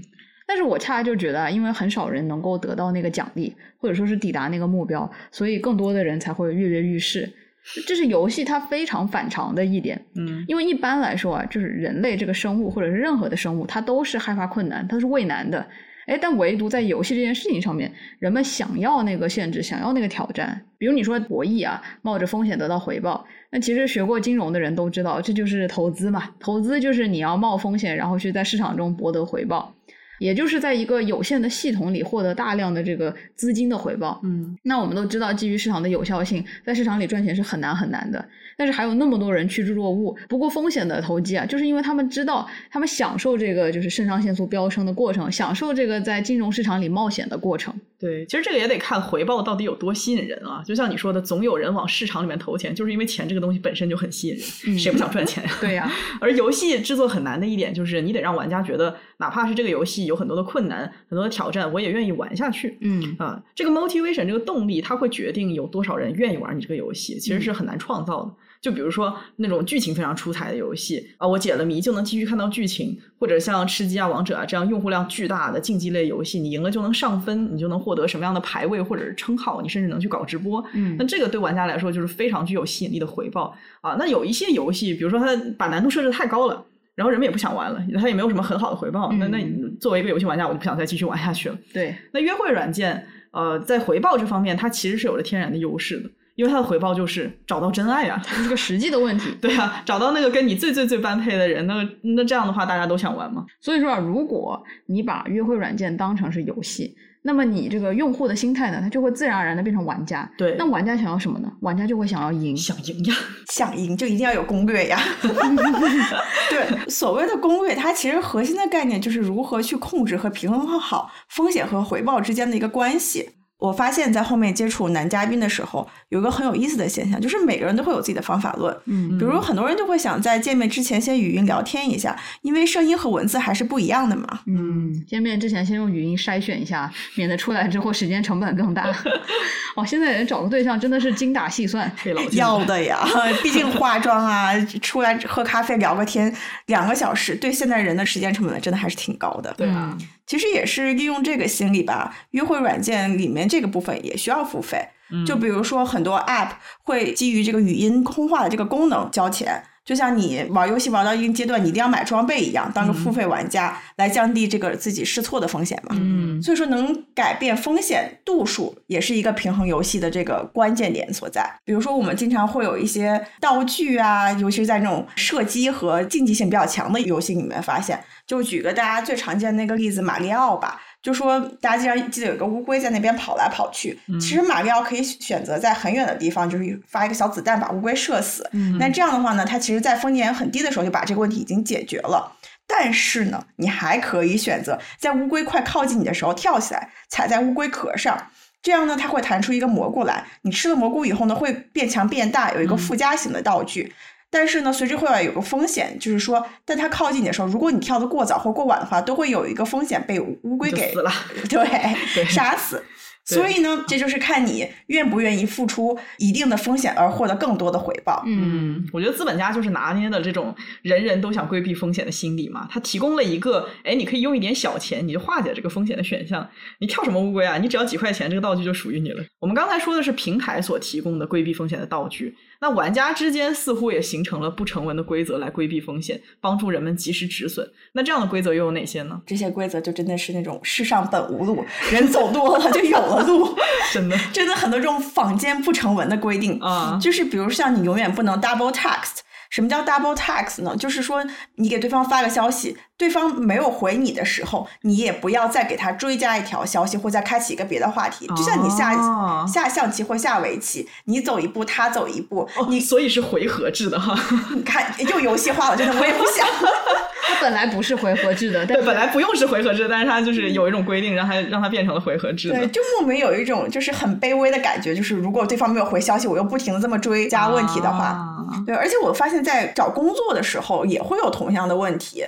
像当时我在面试一个公司，就已经到谈工资的环节了，前面一切都很顺利，我就等 HR 回复。但是呢，由于已经到一个星期这个时间节点，我当时有点紧张，我就在开始纠结，如果我追问一个问题的话呢，他可能会又利用这个说，哦，原来你这么想要，我要压你价格。但是不追问呢，就显得我不积极，我又会怕错失这个工作机会。嗯，各方面都有这种心理战了。嗯，原来是这个，我就还说他当时说这个东西像找工作嘛，他哪里是找工作，就是。谈判技巧，对啊，就算你很着急，但是你也不能轻易的暴露底牌，你不能表现出我非常需要对方的态度。嗯嗯嗯。其实另一个方面也是要在体现你的自信嘛。约会软件里面就大家就叫说 I want to play cool，嗯，就是保持高冷。但是最后肯定还是会有一方就是先开始发问嘛。嗯，其实就是看谁更想要了，就真的是像小吴刚刚说的，是个心理战。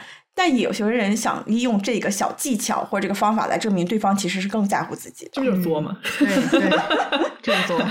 但是呢，现在时代在进步，这个约会软件也跟着进步，现在已经都知道这个不成文的规定了。所以呢，哎，我们这个约会软件 Bumble 又开始出了最新的功能和广告。叫赞美对方，就是你能从对方嘉宾里面挑一张照片呢进行赞美。哎，它的广告词就是 “play cool”，高冷不酷，赞美才酷，热情才酷。对，光打心理战的话，就没有人在 app 上活动了。你看资本家他急了，你知道吧？你知道就是不是之前说什么 gay 把床都摇断了，拉拉还在急眼，就是你急眼到了某一个程度，人就消失了。对啊。月活量就上不来了。对啊，对啊，嗯，还有另外一个不成文的规定，其实跟这个也很类似，就是说当对方不回你的时候呢，你也不能这边焦急的等待着。比如说对方一个小时回你，你要把他回你的时间乘以一个二，他一个小时回你，你两个小时回他，他两个小时回你，就四个小时回他。但是你最差也是要跟他一个频率。我的天呐，那我以以天为单位，以天为单位或者以年为单位，你们两个可能就这样耗到了八十岁。才聊到了自己的家乡。我就想说，这种听起来很像情场老手，对吧？其实本质上他是小学生打架，就是你给我一巴掌，我得给你两巴掌才解气。而且我觉得他有一个问题啊，就是有些人他很慢热，比如说我一开始可能人家找我就是三句话，我就一句话不说，对吧？但是慢慢的随着我们的关系日渐亲密，我可能就变得话多的起来。嗯，所以他就没有允许我就是这样一个慢热的人进入这个关系。我可能一开始就是我慢热，然后这个你就被人 ghost 掉了，对。但我觉得这个不成文的规定，对我们这种急性子才是更折磨吧。真的 更难的是说，就你收到了消息，你还在忍着不回，真的很难。尤其是你还喜欢对方的情况下。我记得我之前很喜欢看那个美剧《摩登家庭》，里面那个大姐黑莉就说：“如果忍消息不回这件事这么简单的话，那所有人都是 cool case 了。”啊，就是为了让自己忍住不回消息，还要拉着所有的亲朋好友团去看着我说：“不能回，不能回，回了咱们就输了。”然后我朋友就会建议我说：“要不然你去跟别的男生去聊聊天，分下心，不要老就是盯着那一个男生。你看我这不就一下又回到约会软件上 E V N 了吗？就这样下去，真是细胞分裂型的病毒式约会。哎，我觉得这个我还挺懂的，因为有的时候你看到那个信息。它就会激起千层浪，然后你脑内就会疯狂去排练，我要怎么回复他，怎么回复他。有的时候真的需要强制把手机放到另外一个空间里面，防止自己一激动就回了。我而且我不知道约会软件里面它有没有双勾这个东西，就是说你能够看到对方是不是已读。嗯，有这种标志的平台，你收到约会对象的这个消息的时候，你就只敢看你的推送列表，你知道吗？就手机上面的推送，你不敢打开那个对话框的，因为要不然 对方就知道你读了。我的妈呀！对啊，所以你会发现，一旦跳出这个约会软件的内部逻辑，你再看这个行为，其实它还挺好笑的。其实这个行为就更好的拿捏了两个心理，一个是说我们对稀缺性的渴望，还有一个是对未知性的好奇。嗯嗯，我们其实很喜欢去追逐那些离我们比较远的东西，或者渴望自己得不到的东西，只重视那些就是获得起来很难的。嗯，然后呢，我们又会在等对方回我们消息的时候，不断的臆想和脑补对方的行为。嗯，我觉得这种未知其实真的很占用我们的大脑 CPU 和注意力。嗯，对啊，对啊。而且这个逻辑其实跟我刚刚上面说不能 double text 其实是差不多的，就是大家都在进行一种自我保护，怕自己是在这段感情里面付出更多的那一方，或者是更没有面子。嗯，还以为这是一种很巧妙的感情技巧，以为这样子做呢就让对方喜欢上我。而且我发现这个东西还在社交媒体和互联网在疯狂的提倡。就好像说我需要对方，或者我表现出我很需要对方，这就是一件很糟糕的事情。嗯，但是我觉得我们其实每个人或多或少都是有需求的，都是希望被关心、被照顾的。那肯定呀。但是现在就是一些博主啊和互联网的一些观点吧，就会表达说被需要是一件比较糟糕的事情，都在说提倡自我啊、独立啊、focus on myself 啊。嗯，我觉得其实是一个程度问题，是说你需要百分之十呢，还是百分之两百呢？那肯定是不一样的。而且具体的事情也是不一样。我可能平时都很独立，但我就是在具体那一个时候、那个场景下，我就真的是很需要对方。嗯，所以不要一刀切的恶意的去否定这件事情吧。真正的一个好的关系，我理解是你需要对方，其实对方也希望你是需要他的。嗯，我觉得对人的需要是一种刚需，我觉得是这样，因为人毕竟他是社交动物。对对，是必须要有的。你不管是 E 人还是爱人，不管是内向的还是外向的，你对社交呃或者对亲密度都是有需求的。嗯人是可以在保持独立的同时，对另一个人是有需求的。对对，我们必须要承认这一点。没错，其实到了最后啊，大家用这些所谓的不成文的规则打心理战，他就是不想输罢了。啊，也不是说真的在进行什么情感交流，嗯就是玩一场打着情感的和亲密的名义的游戏。你就是为了玩而玩，为了赢而玩啊！即使错过了自己真正想要的，你还是想要赢。对啊，嗯，我就想起我的解放日记大姐说的那句话嘛，她说：“哎，让对方焦急是个好事情吗？那什么是好事情呢？我人都很焦急了，我很难受啊。交往不就是用爱情填满彼此的心吗？你这算什么？那我给别人的爱还要这么抠吗？对吧？好想跟大姐谈恋爱啊！真的，我也觉得是。爽快一点，直接挠痒不就好了吗？啊，让你焦急，让你心痒，这就会让人不愉快。那怎么会是愉快呢？对呀、大姐就是个明白人啊。嗯呃，而且我觉得更准确的说是，有可能是因为这个游戏，哎，大家觉得它太好玩了，嗯以至于我就忘记了我自己最开始想要的是什么东西。因为玩儿这个事情本身就已经够有意思了，也没有必要再去管你自己的初衷了。嗯，麦麦之前也说嘛，一开始的心态就是去发展一段认真的关系，嗯至少是冲着这个方向去尝试的。但是什么时候觉得自己是在玩游戏，而不是在找对象了？走得太远，忘记自己为什么出发了。初衷在哪里？对，后面其实就真的有一种在做任务的感觉了。我也是，其实，在不知不觉的被这个软件给游戏化了，像扮玩一种扮演角色的游戏，就是我会潜意识的在观察对方的性格。或者是对方的需求，然后想要对症下药，感觉就很像那种游戏，是你要判断这个怪物哦，它是魔法属性的，还是肉盾，还还是攻击型的 AC。这样的话呢，你就要采取相对应的措施。嗯比如说，有些人其实你能很明显的感觉到，他可能相对比较自我吧，他就只是想找一个拉拉队员，就是认同和附和他，陪他做他喜欢的事情。其实这种人就很容易啊，你知道什么，然后就给到位嘛。但是这种人呢，就是你一旦把他看透了，你会觉得没意思，就真的很像游戏。你一旦打通关了，你就觉得不想玩了。嗯嗯，所以一旦把人拿捏了之后啊，就会想要寻求更高的、更难的目标。然后一些玩家呢，他就迫于压力，也必须提高自己的难度，是吧？嗯你不能让别人觉得，哎，我是一个很容易通关的人，我已经被摸透了。所以就算是有心动的感觉啊，也必须得按住不表。嗯，这就是互联网上很多人喜欢装深沉的原因，是不是？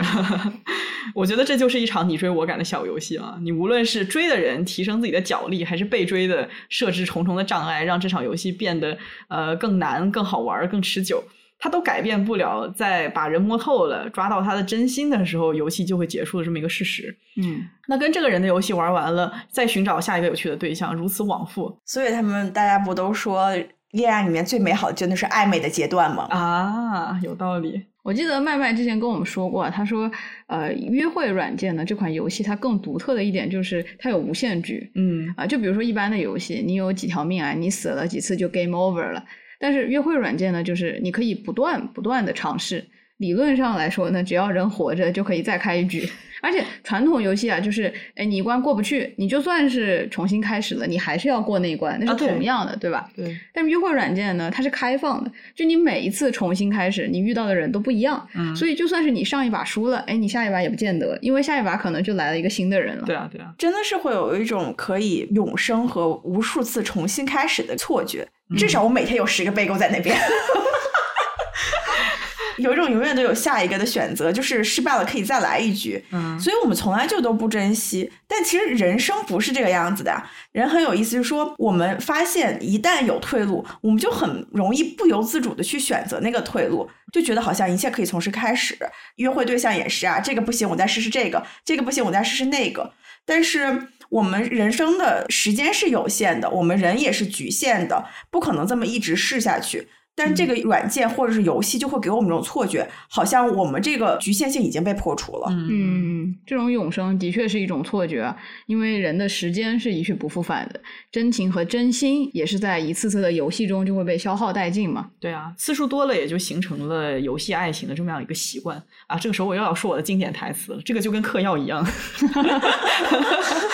然后我觉得啊，在约会软件上，人呢就会形成一种倾向，嗯。就是每一个人都是一个 NPC，就是你在玩游戏的那种嗯时候，你遇到的游戏里面的人嘛，他不是一个真实的人，他只是嗯一个被设计出来的角色，你就会觉得你在这个软件上面遇见的他人，他也不是一个真实的人，你把他当做是一个虚拟的角色去对待。对你就是相当于说是呃，人们会很容易把他者当成一个去人化的存在。嗯，对吧这个是社交媒体的通病，它不只是约会软件上面人们会被去人化，因为社交媒体它终究不是现实生活，上面所有人的个人身份是由他们所说的话、他们所发的照片所定义的。从某种程度上来看，这个与他们呃真实的人性是剥离开的。所以说，社交媒体当中你会发现，mistreatment 就是一些很不道德的行为啊，或者一些呃冷暴力、热暴力的语言是特别多的。因为社交软件的大环境就在帮助人们不要把另外一个人当做一个完整的人来对待。嗯 这个我就想到我之前有一个朋友跟我说说，哎呀怎么办？我最近爱上了一个 ins profile，就是一个 Instagram 上面的个人档案或人设，啊，对人设。当时我还觉得奇怪，我说现在真自己都不说我在网上喜欢谁了，而是说我爱上了一个个人档案。嗯 现在我想一想，反而这种说法是更加准确的。就是说我不是喜欢上了一个具体的人，我就是喜欢某一个被塑造出来的形象。呃，对对，啊，我突然有点理解了，就是我有一些呃年纪比较小的朋友嘛，他们会爱上那种游戏、恋爱游戏里面的角色，嗯。像是之前非常火的那个《恋与制作人》里面的全民老公，嗯。就是他也不是个真实的人，他也自己完全知道这一点，但是他嗯。就是爱他。啊，然后会去买各种各样的周边嘛，嗯啊，或者是人们追星，他喜欢的其实并不是那个明星本人，而是明星的人设。对，所以很多时候啊，一个明星的人设崩塌了，粉丝就开始骂，他骂的是这个人他为什么没有保护好那个被精心打造出来的人设。而且我发现，我们还会喜欢补全我们看不到荧幕下的私生活的那个部分。嗯嗯就好像你个爱上 Instagram 那个 profile 的朋友一样，他可能爱上每天吃高档餐厅、吃牛排、健身的他，看不到他平时在家啃黄瓜的他，他就会脑补出一种他过着同样的生活，也去爱上这个人。对其实对明星也一样，我们会把明星在荧幕前光鲜的那一面，同时带入到他生活中，嗯臆想出来他生活中也是这样，或是很完美、高尚、道德的人。嗯对，所以说就是，如果要是明星抽根烟的话，就会觉得啊，他怎么是这样的形象，嗯，就 就很容易很容易破灭。对，因为你本身对他的期待就不是按照一个正常人去对待。对，啊。但是我觉得明星这个人设崩塌，我也有很多话要说。就是有的人会觉得，哎，这明星很可怜呀，呃，他也不是完美的。But I mean，你赚了很多的钱，对吧？你的行为如何去合理化你赚的那个钱？其实我觉得整个明星的产业就是一个非常畸形、变态的产业，它就不应该存在。对，你看，你就管它叫做一个产业，它是完全合理的。我觉得这就是最有意思的点，因为人设第一位，它是已经被这个产业合理化了。它就是一个商品，对，它是一个商品。很多追星的人会觉得，哎，我愿意给你花钱，就是因为你这个人设讨我的欢心。嗯，那你挣的钱，你就得管好你自己，让大家开心，对不对？对，这就是天经地义的事情。所以归根结底啊，他明星他设计出来的是什么？是那个人设，但是。再往深一步，它其实是一个服务业啊，对，它不是一个商品，它是创造一个形象去服务那些追星的人的他们的那个梦想或者幻想。那这个时候呢，人设它永远都是第一位，人是第二位，人是这个人设的载体，它是为了维持这个人设而存在的。嗯，那说回这个约会软件啊，呃，我觉得可能大家都没有发现，我们会本能的认为约会软件和普通的社交媒体是不一样的。人们来这里是为了找对象，而不是单纯的为了展现自己的。但是你仔细想一想啊，它跟社交媒体又有什么本质上的区别呢？嗯，对于每一个用户，代表个人形象的个人档案是最关键的。这个与他人的关注和喜爱是直接挂钩的。所以就像麦麦刚才说的，哎，一开始我可能不想要展现自己，太重视这个东西，所以我就不去有意的建立自己的个人档案。但是你在里面待着待着，就发现，哎，我如果要是不建立这个个人档案的话，我达到自己的目标就非常的困难。结果又变成了去卷这个 profile。嗯，哇，真的，上班卷我，约会软件里面还要卷我，而且真的是一个比一个新奇有创意。嗯，之前不是流行过一段时间，就是给 LinkedIn 拍职业照那种 studio 吗？啊，真的，现在又带回一个产业链，就是专门拍这种约会社交软件的照片。嗯嗯，比如说，嗯，还有这种很生活类的，在做陶艺的呀，去高档餐厅吃饭的呀，然后。在户外做运动的，全方位打造自己的 lifestyle。嗯，哎，我突然之间发现近几年就是那种约拍特别火。嗯，它其实就是需要你去设计一些生活化的场景，嗯，然后给你营造出一个比你现实生活中的自己要更好的那个形象。不仅仅是你的长相，而且是你做的事情啊，你去的地方啊，对吧？它会让你给别人呈现出来的形象是一个更。包装好的、更良好的形象，对你不能说它不是真实的，它肯定是有真实的成分存在的。可能你去拍摄出来的东西都是你喜欢的东西，但是它用一种更加 fancy 的方式来体现了出来。嗯，对。我就突然想起来，麦麦之前给我们看了那个做个视频给自己打广告的，在那个约会软件上面的那个人。也就是说，现在的摄像摄影给约会软件单拉出来了一个分类，你就看看这个简直它的需求量得有多大。那毕竟有多少人在用这个东西啊？对啊，我之前在读那个卫报的文章的时候，就看到一个很有意思的观点，说大部分的约会软件用户花那么老多的时间去精修自己的个人档案。你看，就像 Tinder，它还可以关联自己的 Instagram 和 Facebook 嘛。所以还要多平台的去发自己吃的东西、自己听的音乐、看的电影等等等等等等。哦，顺便一提，这个作者他对这个形象管理的过程的形容是 sophisticated，他的意思就是诡计多端、复杂精妙的啊，意在表明这个是一个人为精修的成果。嗯他就是说，看到这种个人档案就会让人感到很困惑呀。那这些 Tinder 的用户、这些玩家究竟怎么就可以没有对象呢？所以说呢，就是导致我们现在每发一个，不管是朋友圈还是 Instagram 的一个 post，都会要想很久，因为要顾虑的太多了。不管是我们的社交网络，还是对方会看到的反应。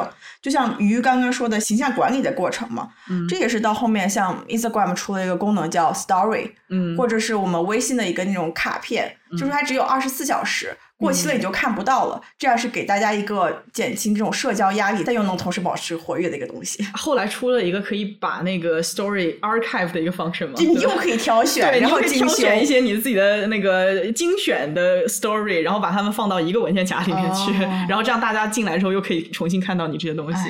我高一尺，道高一丈。对啊。而且我觉得自己压力也很大嘛，就是别的女生都在呃在外面吃的那么精致，那么的美好，然后喝蔬菜汁儿、跑马拉松、做瑜伽，是吧？那你自然就会觉得，哎，那我要被人喜欢，我是不是就得活得这么精致啊？嗯。而且我觉得约会软件更心机的就是，它让用户把精心搭建的虚拟个人档案与现实的对感情的追求关联在了一起。而很多时候，我们在社交媒体上面还能够分清什么是网络，什么是现实。我们知道现实生活和互联网之间的界限是很清晰的，所以你抽离出来并不是什么特别困难的事情。嗯，但是在约会软件当中，它就制造了一种新的幻觉，就是说你在这里精心建立你自己的档案，然后你右滑去遇见更多的人，可以给你的现实带来切实的影响，也就是说，可以帮助你找到一段有意义的感情。在这里，即便你花很多的时间精心你的个人档案，也依然会被视为。呃，现实生活很充实，并不是沉迷互联网的人，因为你做这些都是为了找对象呀。嗯那同理，LinkedIn 也是，它建立档案是为了把自己呃 market 出去，把自己卖出去嘛。你可以找到更好的工作，所以大家都愿意去做。真的有一种人生处处是赛道的压力在身上啊！对啊，我们真的是像商品一样的包装、展示和营销自己，然后还不停的被挑选、被否定，不愿呈现，甚至是不愿被鼓励呈现自己真实的那一面。对啊然后，而且我发现，我们对于约会软件上面的人的预期，好像永远都是错位的。嗯一方面，我们在用一种 NPC 的方式对待他们，就像我们刚刚说，我们在像对待一个商品一样对待他们，把他们看成是社交软件里面的一个产品。嗯，但另外一方面呢，我们又是在真真实实的找对象，期待着对方给我们一场高于生活的一个浪漫体验，就像我们在期待着刚刚精修照片里面的那样生活场景一样。嗯，对，这就是约会软件它比较特别的一点哦。你面对的它既是一个人设，也是一个活生生和你约会啊、聊天呀、近在咫尺的人。只要约一下，可能就约得出来，对吧？啊，就是把人的现实面和理想面就交错在一起了。嗯，根本就没有把彼此当成人，却希望能从这个档案上面获得人与人之间的浪漫爱情，嗯就是非常冲突。对，而且其实我们真的就完全不了解对方，只是基于对方的照片啊、兴趣爱好、职业等等的，就在脑海中生成了一个形象。对，而且我们发现，线下一旦见面，这个人不符合我们脑海中设计出来那个形象，我们产生的厌恶和反弹的情绪，其实是更大于一个我们接触完全陌生的人，或者是说以一个为朋友为基础交往的陌生人的。嗯因为我们其实不管怎么样，在内心深处还是把对方当成一个浪漫形象在对待的。这种错位呢，其实不只是体现在对人的上面，还有我们相处关系上面。我发现我们其实很爱把评价对方是否爱我们，或者是是否是一个合格的伴侣的重点放在说对方是不是秒回我消息啊，或者是每天有没有跟我说早安晚安。很形式哈，形式主义。再或者就像小吴刚刚说的嘛，一些网络社交网络 CP 的一些撒糖行为，他也在期待着在现实生活中能得到。但是从来没有把对方的真正的人生观、价值观、责任感和他如何对待家人朋友为核心的一个考量。对，其实我觉得，你越想通过这种游戏的方式得到爱，你越得不到真正的感情，只是一个技巧的提升，而不是我们真的学会如何去爱一个人和接触一个人。对，我觉得都算不上是得到爱的，你就是用一些技巧赢得了一场又一场的小游戏。游戏玩的很好。嗯对，对我们就是真的是参考这些社交媒体给我们的吹捧的攻略概念。其实我们扮演的不是我们自己，对方爱上的其实也不是我们，可能就真的是一种拉扯或者上瘾的感觉。暧昧，嗯，对，就比如说，你看我就是个小话痨加粘人精，然后我天天在那边练习高冷，忍着是剁手不回消息，那你说我痛不痛苦？我这样真的是演一周两周，但我演不了一辈子啊。对啊，我们约会的时候，其实双方都在扮演完美，但后期我们真正进入了关系，这些矛盾都被激发出来了。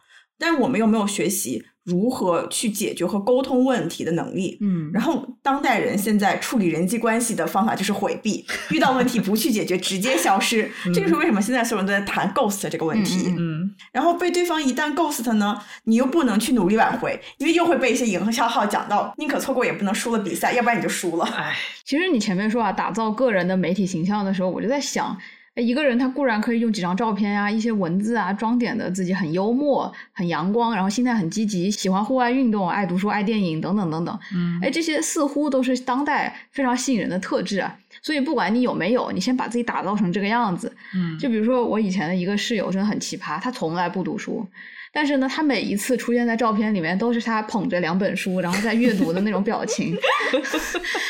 还有几次偷了我的这个音响和我的光盘在那里摆拍，我也不懂什么意思，因为他从来不听古典乐。嗯嗯啊，他只是觉得这样的形象能够维持一个比较吸引人的人设，嗯这些都是我觉得职场和约会软件很不一样的一点哦。就在职场上，我们听到很多前辈说的最多的一句话就是 “fake it till you make it”，就是哎，在你成为某种样子之前，你先假装自己已经是。如果当你不自信了，你先假装自己是自信的，然后你慢慢的就会变得自信。比如说很多男性嘛，他们会在简历上面写自己会什么什么东西，会 C 加加，会什么什么什么，其实他们根本就不会，他们就是先写了，我上岗再学，就是 fake it till you make it 嘛。嗯这些都是没什么问题的。但是你在人与人的这个亲密关系中，你可以 fake it until you make it 吗？我觉得是挺难的。我觉得首先你需要 make it 吗？对不对？就是你有没有一种可能，你不需要 make it，你不需要变成一个你不是的那个样子。嗯，对，我觉得放在亲密关系上，这种思路是行不通的，嗯因为你要找的就是今后很长一段时间和你朝夕相处的人。嗯如果说有一些你身上的地方是你确实希望和对方在一起后，你真正想要改变、真正想要成为的样子，那没有问题，你可以 fake it till you make it，你可以先打造这个形象，然后去结交喜欢这样形象的伴侣啊、就比如说，如果我想要成为一个爱健身的人，尽管我现在不是，那我可以先做起来，然后我可以找到这样的伴侣，然后我们之后慢慢的我就会变成那个样子。嗯但你如果只是因为某个特质和形象，你觉得是吸引人的，你觉得大家都喜欢，你就去模仿，尽管自己不是真的对那样的形象感到舒适，那长期以来是绝对不行的嘛。嗯因为我觉得亲密关系中最吸引人的一点啊，或者它最能够给人提供一种安全感的一点，说土了点，就是你能够在一个人面前做自己，嗯，你哪怕自己有很多缺陷，你哪怕自己有很多的可能平常人他不愿意去包容的地方，但是面对那个伴侣，他还是会愿意去陪伴和包容，嗯并且愿意去取长补短，相互扶持。也就是你说的，可能有一些点我根本就不需要 make it。嗯，对啊，嗯，要不然白天上班，晚上回家还要继续上啊，班。真的，你说的好有道理，真的真 的。嗯但是我觉得啊，就是这样的，你一开始呢，确实也不能把你自己的缺陷全盘托出。对，就我不能说，我跟你遇到还没有两三天，我就把我所有的创伤和我人这个性格中所有的缺点告诉你，那就吓跑了，对吧？对啊，所以我觉得其实亲密关系它有时候也是一个，呃，它就是一个慢慢的过程，它就是一个陷阱，它也是一个温水煮青蛙的过程，就是你慢慢的、慢慢的，你就暴露了自己的这个缺点嘛，但同时你也暴露了脆弱，你也和他建立起了更深的关系对，你也希望通过这种慢慢的暴露的方式，人家可以一步步的拖住你。对，就是你把自己抛出去，然后被人家接住，这个过程其实是很很漫长，然后我觉得是蛮好的一个过程。对，我觉得所有人他都会有一种天性，就是我希望给对方留下一个好的印象，啊，对，我希望他看到的我是我能做到最完美的。这一开始大家都是有这种对，所有人都一开始都有这样的倾向，但是亲密关系它就是一个让我们去包容对方的不完美，让我们去让对方可以安全的展示他不完美的一个过程。对，确实一开始你去袒露，反而会让人觉得很奇怪，有点过于沉重了，你知道吧？因为 之前我们三个有讨论过，现在这个创伤好像是一种时尚单品啊。刚见面就开始分享，对，因为之前有朋友就是那种刚见面认识，可能也就第一次、第二次见面的人，开始跟我们分享自己的创伤，呃，让人觉得负担是有点重的，因为你的关系还没有深刻到那个程度。对，这样就会让我有一种想法，就是说，那他跟我这样说，他可能跟每个人都这样说。他可能就是跟每个人都这样说。对啊，对啊，嗯，我个人感觉谈恋爱嘛，或者是人与人之间变得亲密的这个过程，其实就是像像你刚才说的，它是一点点的袒露。所以，如何面对对方和自己的缺点和缺陷，你怎么去处理，怎么去决策，你最终是要接受还是要帮助对方改善？嗯，这些都是你的个人选择，不只是要去回避应对的。我觉得是双方恋爱双方的共同的选择。对对，就是你这个缺点对于我们来说，是我们彼此都想要改进的点嘛，嗯对吧？然后你们在一个协商的过程中，慢慢的、慢慢的去找到一个应对的方式。对，然后前面也说到 ghosting 啊，这个 ghosting 呢也是一个很大的点。其实我觉得它就是社交网络中把其他人 NPC 化、去人性化一个非常非常好的体现。嗯，这个词其实挺难翻译的，它直译就是鬼、幽灵，就 ghost 嘛。对，啊，指的就是你在社交网络上，你没有任何理由，你就突然之间退出交流，突然之间和某个人就结束了关系就，像鬼一样，咻一下子消失了，就没有了。对，对，然后这个 ghost 的行为呢，也有很多不同的体现，像是比较初级的已读不回，嗯。啊，或者是你交流了一阵子，这个人呢，他突然之间就不爱回你消息了，就一开始嗯。回的很勤，嗯。啊，或者是两个相熟的人呢，某一天啊、也没有什么事情发生，另一个人就悄无声息的退出了另一个人的世界。嗯嗯嗯，对，我觉得 ghost 真的是一个非常互联网的行为，就是你想想你在生活中哪敢这么对人，就是你迫于环境压抑，你也得稍微收敛一点啊，尤其是这种圈子很小的地方，大家互相认识嘛。嗯但是对于约会软件这种，其实我们就是网友嘛，嗯约会软件就是我们唯一的链接，这个软件哪天删了，我们就没有任何的连接方式了。对我也不需要对他负任何的后续责任，所以我当然可以就是肆无忌惮的 ghost 对方嘛。就是那种激发了人性的最恶面。真的，真的，很多心理学家研究也证明了，就是说你对待和自己生活距离比较遥远的人，你其实没有办法很深的共情的，嗯你更容易对他们进行一些比较残忍的行为啊，伤害对方。所以有些人他不是当面没有办法说出分手，但是在短信上面就可以轻易的说出分手。所以啊，我就是真的觉得你要和一个人分手，拉出来见面聊，眼睛看着对方的眼睛跟人家讲分手啊，真的真的是然后扭头就跑。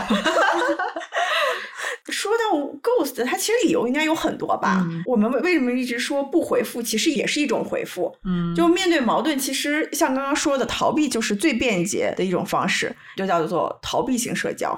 ghost 人这个行为和一个人对社交的舒适程度和他如何能自己处理自己的情绪是有很大关系的。嗯当一个人身处一段复杂关系的时候，某段关系让那些抗压能力不是很强的人感觉到负累的时候，他们就会选择自闭。嗯还有一种说法就是 ghosting，其实也是一种宣示权利的方式。嗯目前学术界对 ghosting 的研究不多，因为毕竟还是比较新嘛。但是心理学里面有一个议题，就是说它其实是通过冷暴力而表现的排挤和拒绝性社交。嗯，ghost 人的行为其实就是类似于我们情感虐待中之前说的冷暴力嘛，对它让你开始质疑自己，然后自尊被破坏，剥夺了你解决问题的机会。对对于那些自我认知水平比较低的人来说，其实他伤害的可能性就更大了。嗯嗯它可能更激发人的这个潜在的内心的创伤。对，嗯而且在心理学的研究当中，社会拒绝啊，这个事情我记得我们之前之前也讲过啊，嗯数据甚至被发现它可以激活呃与身体疼痛相同的神经通路，嗯呃或者说自卑者更难承受被抛弃的痛苦，就是你在社交场合中遭遇到的暴力，其实它会带来身体的影响。对对，它虽然不是一个直接肉体的，但是和你日常处理疼痛的那种脑神经活动是一样的。对对我我一直都认为啊，ghost 是一个强势的个人体现权利的做法，因为你也不留下任何解释，你就直接冷暴力对方，好像就告诉对方，你哪怕不值得我告诉你我为什么不理你了，我为什么离开你了。嗯，被 ghost 的人就要承受很多未解之谜伴随带来的压力，就是他为什么要跟我断绝关系？究竟是我哪不好，我哪做错了？他是不是有了新欢？那我们之间的感情是真的吗？对啊，就是在这些问题上，ghost 的人其实拥有更高的权力地位，而且他也掌握了切断这段关系的按钮。对，我觉得就是你人生中的每一个瞬间，你都会想为什么他会 ghost 你，然后你就会去不断不断的去想你们经历的每一个细节，然后你就会怀疑你和这个人所拥有过或者是经历过的一切，真的很可怕。就是你永远没有那个正确的答案，因为他掌握了那个答案。，对对而且每当你一旦空闲，这个问题会蹦出到你的，脑海就。突然之间冒出来。麦丽在说这句话的时候，她看着我的双眼，我感觉被批斗到了。因为我之前其实是一个非常回避负面情绪，就是负面冲突的那种人。嗯嗯，我我会觉得有些人他天生是有这种倾向的，就是说你遇到相处中不愉快的瞬间的时候，我不知道怎么处理，所以我会感到生理的不适。嗯，确实是得意识到 ghosting，就是你不去回复这种冲突，你不去正面的应对这种负面的情绪，是在关系中的一种 power play，是对对方的一种伤害。对嗯我之前啊被我一个很好的朋友 ghost 了。嗯这个事情呢，我到如今都不知道为什么，但是我会回想嘛，我就觉得哎，我可能做了很多让他感觉到不开心的事情了，但我不知道具体是哪一件啊。所以这个事情呢，就是我人生中呃一桩悬案。有空了就会一直想，哎，到底发生了什么？为什么触发了决定呃和我这辈子就不联系了？嗯，我是说了什么话让对方感到厌恶了呢？这个既是悬案，也是小吴的一个创伤，就是每次提到他会很难过。对对，这现在已经发展成了一个创伤了。对因为他跟我关系还挺好的嘛。嗯，但是我觉得也是因为这种事情他时有发生，我就经常被 ghost。对，所以他每一次这个事情发生了之后呢，就会又一次的去加强我的那个创伤的记忆。嗯但我觉得一开始是有我的原因啊，因为我这个人呢，就是，当然我这不是我时尚单品，用用用麦丽的话来讲，就是情商时高时低。忽高忽低。就是可能有一段时间特别的不开心的时候，会去找朋友倾诉。啊但是倾诉了之后呢，就会发现你把这个负面情绪倒到人家身上了嘛。其实，呃，按照现在来说，就是不是很符合社交礼仪，因为你们那个感情还没有到位，但是你已经暴露了过多的你的这个痛点尚单，品所以我就被 ghost 了。啊，所以这个事情就在我年轻弱小的心中呢，留下了深深的疤痕。我决定再也不向任何人敞开心扉。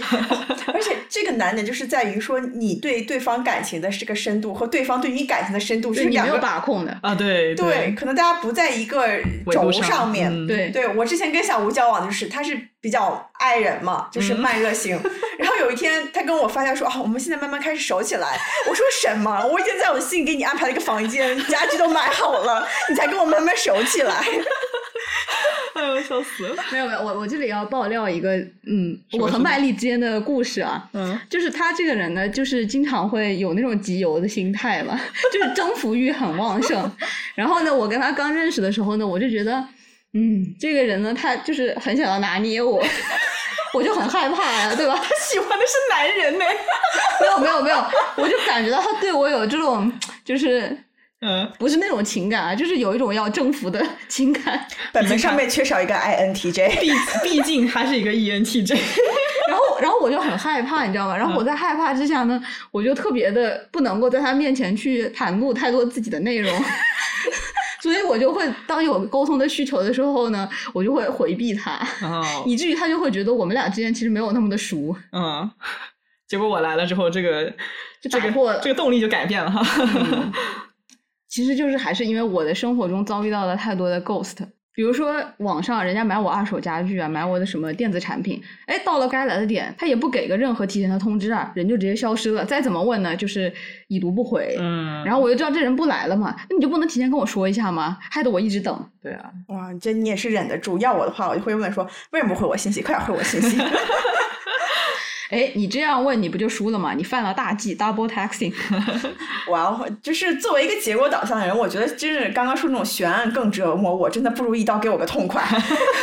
我需要一个 closure，就是你想你在一有空就是想这件事情为什么，包括我们到现在还在谈这件事情，就很像一个慢性病毒。嗯，就我觉得这也是现代人的一个很有毒的另外一个表现，就是你不喜欢去沟通，你去喜欢去 decoding 别人，就是不停的猜测对方的意图和想法。嗯，自己猜测不够，还要拉着姐妹和一众亲友一起来阅读理解对方的信息。朋友圈包括网易云，网易云不够还要发一下网易云里面的歌词，而且还会自己会把浪漫化这个行为。嗯但我其实发现这是一种集体现象吧。北美这边其实我身边有很多朋友也是这样子，就是甚至有个专有名词叫 delulu，也是 delusion 臆想而转化来的。啊，还挺可爱的，底噜噜底噜噜，嗯反正就是当你开始分析对方了之后，他一举一动都有了隐藏的含义。他为什么现在三个小时还没有回我消息？他为什么看到我的消息不回，而且定位在夜店呢？反正就是有各种各样的这种猜测在发生，也可能人家只是手机没有电了。嗯，啊，就是这件事情，你知道吧？弗洛伊德听了，就是棺材板都有点绷不住了。我真的巨讨厌这种分析啊！就以前有很多那种有毒的言情小说嘛，就会给女性灌输，你不要直接说出你的诉求，你要让男人猜。我猜你个大头！我为什么我自己有嘴不能说，我还要男人来猜？他谁呀、嗯啊？我自己的主动权掌握在我自己手上，我要什么我就说什么。我为什么要等着他来猜呢？他猜到什么我才能得到嘛？嗯完全不是这样的。而且对伴侣也是一样。你有什么需求你自己说呀，你不要一天到晚期待我来猜，我能猜出个什么东西呢？我猜不对还要被骂，是吧？好的关系它就是共同解决问题，那解决问题的基础不就是有经常的沟通吗？你如果说哦，我因为你的行为生气，你又不告诉我为什么因为这个行为生气，那这个问题不就没法解决了吗？对，我觉得生气是完全可以理解的，但是你在生气过后，一定要去跟对方复盘这件事情，对要就是你一定要告诉他我为什么生气，否则这个事情它就会一直发生，一直发生，一直发生。嗯，嗯，其实我挺想说，你们俩的这个 NTJ 组合真的非常的怎么说呢？alpha，我们就很直接，对吧？我会觉得恋爱也可以谈的朦胧一点，对不对？啊，所以主打一个效率，所以老于就是经常那种，就生气了就一言不发，我然后现在一个在一个角落里默默流泪，干嘛了？我现在好很多。那一句话不说，嗯，我觉得是这样，你可以朦胧，但是你不能在沟通上呢故意给自己的伴侣。添加难度，嗯还打着浪漫之名，你不能说哦，我现在不跟你说，然后我等着你来猜，这就是一种浪漫，这真的是故意气你，对，非常有毒的浪漫。对啊，对啊。嗯，而且啊，就是因为 ghosting 呢这个现象，在约会软件上特别特别的猖獗。嗯我觉得大部分人对于约会软件上认识的人，就是有天然的防备和不信任，没有任何的安全感。对啊，对，这个是真的。就很搞笑的是，我记得就是大家填写个人资料的时候，都会有个问答题，叫说在约会过程中，你最欣赏对方的行为是什么？我看到过最逗的答案就是出现，这个底线也太低了吧！人来了就可以加分，真的标准真的已经低成这样了吗？还有写是什么让一段关系成功，然后另外就是最多的一个答案也是安全感，啊就可见现在人对于关系是多么不信任和没有安全感。对啊，嗯，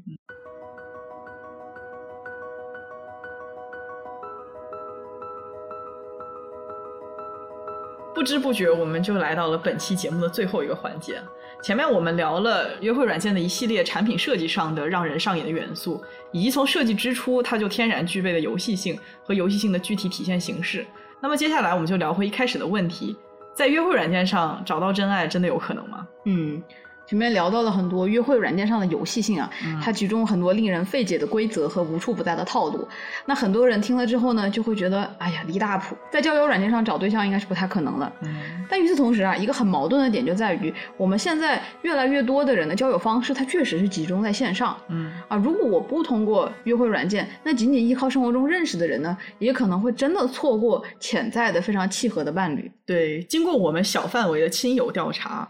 在约会软件上面找到了稳定伴侣的，呃，已经订婚的、已经结婚的都有。嗯，所以说，其实我挺想问麦麦一个问题：What's the magic number？就是这个魔法的数字是什么？在约会软件上面约会了几个人之内上岸的几率会比较大一些？哎，这个答案我还真有啊，真的 就是七到九个人，而且它其实还是有一个时间限制，就是有个 prime time，也就是我们经常说的新手光环。嗯，新手光环就是你一上来手气就特别好的那个意思是吧？尤其因为在麻将界。对，就是我们，尤其是我们新到一个 app 上的时候，就像我一开始举的例子嘛，就是。满目琳琅的全是薯片儿，然后我们看到也都是很多很好的嘉宾，但是我们总不想和一个人确定关系下来，总想再看看。但后面说，哎，前面都这么好，后面会不会其实更好呢？嗯。但是呢，我们就反而不知道，其实最好的都在开始了。嗯。就像小吴一开始说那个例子，番茄味已经错过了，怎么办呢？嗯。这个换另外一个例子，就是说，其实当一个新人进入到一个新的约会软件里面，就很像一个学校来了新的转学生，哎。一个漂亮新转学生来了，大家都想看看，过来跟他聊两句，或者像一个网红店刚开张的时候，所有人都想来吃。但其实呢，就会给人一种错觉，就是我们会一直这么繁荣下去，生意会一直这么好。但其实不然。而且我觉得，说回刚刚结了婚的那个朋友，他其实能在约会软件上上岸，然后结婚，其实是我个人的性格和态度决定的。他可以能成功上岸，嗯，因为他们真的都是很认真对待感情的，而且他们也知道自己要找的是个什么样的伴侣，嗯。所以我一开始。以为他们是幸运能那么快找到了一个很合适的人，但其实后来细一想，他们其实如果碰到了别人也会是同样的情况，因为他们就是这样子的人。对，我觉得你说到点儿上了。首先，你得抱着认真谈恋爱的心情才能找到爱情，对不对？呃，我在这里继续分享一下我刚才说的数据啊。这个二零二三年新出炉的数据就说，其实很多人都是奔着上岸去的，嗯，奔着认真谈恋爱、认真找对象的这个目的去的。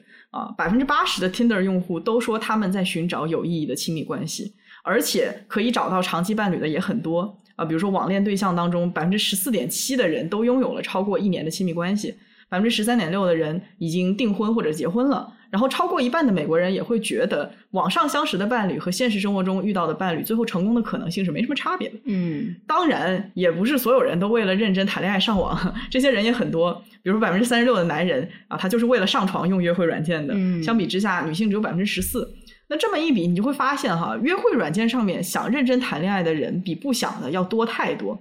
但是为什么获得好结局的会这么少呢？难道真的是因为谈恋爱这件事情本身太难了吗？我觉得十三点六，你说少也少，说多呢也挺多的。是，嗯，但是它跟那个百分之八十的比例是完全对不一样的。其实我觉得问题就是这样啊，百分之八十人都想要认真的来发展关系、找对象，那约会软件呢，它也提供了百分之八十潜在适配的人，也是想要找认真的关系的。嗯，哎，那么这个问题到底在哪里了？嗯，当然，我觉得有一部分原因就是还是我开头的那个朋友啊，他一开始也是那其中的百分之八十，不知道为什么 在这个在这个软件里面。它就逐渐的变成了那百分之十二。这个软件是怎么害人的？到底？所以说你不能说这个软件完全没有问题。嗯。但是麦麦刚才也说了，人他也是一个很重要的问题。对。如果你抱着游戏的心态，那你就只能找到一个游戏的关系。嗯。所以到底哪里出了问题？那肯定是人也有问题，App 也有问题。嗯。但不可否认啊。这个约会软件呢，确实给我们在找到真爱的路上添加了非常多的难度和阻碍。嗯，它本身的游戏性呢，就是一个巨大的陷阱，它容易让人掉入不健康的关系而不自知。对，我们就会发现整个约会软件的这个环境啊，它会促使甚至鼓励它的用户去做。不利于建立健康关系的糟糕行为，嗯啊，这些糟糕行为包括但不限于刚刚我们说的 ghosting 啊，包括不坦诚自己内心的想法和情感啊，对人时冷时热，总是假装很忙，不是不是很在乎，或者是大量养鱼呀，或者是把关系只停留在性爱这一层之类的。其实这些都是 power play 最常用的手法。这个我们在之前继承之战那期里面讲过，就是说比起跟对方变得更加的亲密，人们更希望获得凌驾于对方的感觉。嗯。这些不健康的行为有多常见呢？就是我上网查到了，说 TikTok 上面有一个上亿浏览量的话题，叫做 West Elm Caleb。它的起源就是一个来自纽约的 TikToker 在他的短视在他的短视频里面发泄自己的愤怒。因为他在 Hinge 上面遇到了一个，他叫做 Serial Ghoster，呃，连环鸽子男。对，这是一个二十五岁的叫做 Caleb 的男人。首先，他对这个女生是疯狂的追求，然后就把他 ghost 了。这个视频发出去之后，就发现很多其他的女生也被同样的 Caleb ghost 过，就是像报复世界一样去 ghost 别人。对，然后之后这个话题就成了人们分享自己被约会软件遇到的人 ghost 的一个专属话题。这么多人都经历过这样的事情，只能说明在约会软件上面用糟糕的方式对待他人是非常非常常见的。嗯，约会软件它不仅仅是会让你更容易伤害他人，它潜移默化影响的让人们接受的这个游戏心态，也会进一步的消极的影响人们对于亲密关系的看法和态度。嗯，啊，最直观的一点就是，当一个用户感觉到甚至意识到约会软件是一个高度游戏化的场合时。他就会对和约会软件上面发展亲密关系失去很多信心，嗯，也就是一开始麦麦说的，因为对于这个约会软件的认知，这个环境的认知啊，影响了你对那个人的认知，你会觉得这是一个可怕的、危险的环境，所以对上面的人就会天然的不信任嘛。而且啊，让约会软件更容易滋长不信任的点，就是你永远都不知道和你约会的这个人到底同时在和多少人聊天。嗯，对，就是在同时跟很多人约会聊天这个事情，已经变成了一种大家都在默认的事情了。就我 我们一上就默认大家都是这个样子的，而且他们也不期待自己是对方唯一的那个人。所以这个时候呢，如果你发现你真的很喜欢一个人，比如说我的话，我就会不自觉的进入一种竞争的模式，就很想把他其他的对手比下去。就包括我之前 date 过男生也是，我们大概聊了两个星期吧，然后他还挺喜欢我的，就半开玩笑的问我说：“你还有在跟其他人聊天吗？告诉我是什么样的人，我要把他们打败。”就 E S T J。所以我觉得这也是大家为什么会越来越厌倦这个软件的一个原因吧，就是你一直不断的在跟别人竞争，一个 stage 接一个 stage，就不知道有什么时候是个头。嗯，我觉得对于某一部分人来说就是不断的竞争，对于有一部分的人来说就是直接退出竞争。对，我觉得我应该就是那种，对你就是对退出竞争我，不想玩。我不行，我又要说回我的工作经历了，就真的一模一样。就是如果你要是用面面试的思路在想这件事情，其实就非常之合理。就是你想。LinkedIn 它也是有这个功能，就是你在一个 job posting 上面看介绍这个工作啊，它会告诉你说，只要你买了会员，你就能看到跟你同样投这个工作人的一些教育背景啊、过去经历呀、呃等级呀，包括比如说这个工作需要你有十个技能，你匹配了五个，别人可能百分之八十的人都匹配了九个甚至更多，那样你的话，你就想说，哦，那我肯定比不过，那我就根本就不投这个了，我就把更多时间精力投在别的广告。嗯。还有一点就是说，你即使比如说投了，面试的很好，你觉得面试官也很喜欢你，但是你还是会不停的投别的公司和面别的公司，只要这个公司不给你发 offer，嗯，而且别人面试官问你说你有没有在投别的公司啊，就肯定是同样的说肯定会有啊，就是不多但一两个，说的太多呢，显得我们好像没有选择性，就是海投，嗯，然后说的太少的话或者没有的话呢，就显得好像哎我是不是不够优秀，没人选择我，嗯，其实这个约会也也是一样的嘛，就是。说哦，我现在同时在跟二十个人约会。说天哪，海王，真海王。那你说要是没有的话，应该就会的。天啊，是不是我的品味有问题？也不行。然后你就是有那么一两个显得自己很优秀，还激发了对方的这个斗竞争欲，会更想要你。会更想要你，能不能换一下？这个保留原原汁原味，我觉得。得到你，赢得你的芳心。我 的天，我的天呐！我觉得还是那句话，找伴侣和找工作是有本质的不同的。虽然说我们这位嘉宾总是把找工作和找伴侣放在一起讲，可能是最近找工作找的有点精神创伤。主要是他最近又找工作又找对象，所以也没有办法，你知道吗？哦，是这样的。但我觉得是有本质的不同的，就因为一份工作它是有硬性的要求的。嗯，你总是能用各种指标把竞选的人分成三六九等，然后你用这个等级呢，大概也可以去参考，就是哪个是更好的呃竞争者。嗯。就好比说一个好学校出身的学生，那他的能力肯定就会比一个更差的学校的，就是说一般来说是要更好的。当然不排除一般的学校也有很多后天奋发图强的人，这个不能说我们概率上来说，就好学校的学生他可能工作能力更强。然后你证书多的人肯定比证书少的人工作能力要强嘛，至少他们有一个就是热爱学习、终生学习的这个想法在里面，对吧？你就按照这一些分为三六九等的一个标准去筛选，那 HR 就能够挑选出有竞争力的应聘者。这个人呢被挑出来的，他可能也就是最胜任工作的那个人。嗯，但是在亲密关系上面啊，你没有任何的东西可以去保证对方的条件更好，就是和你更适合、更契合的人。嗯，啊，在相爱这一个层面上呢，很多时候讲究的它是无言的默契。当然，我们肯定要排除一些非常底层的糟糕的事情，比如说这个人人品不好啊，或者怎么怎么样。那我们排除了这些之后啊，就是在一个基本的层面上来说，一个人比另一个人他各方面更优秀，他不代表和你是更合适的伴侣。对啊。啊，用老于的话经常讲的就是，你也说不上来为什么，就是王八看绿豆看对上眼了。他很多是感情在主导的部分。对，这就不禁让我想问那个问题了：到底爱情和其他的事情区别在哪儿，让它注定与我们的理性逻辑思考相违背呢？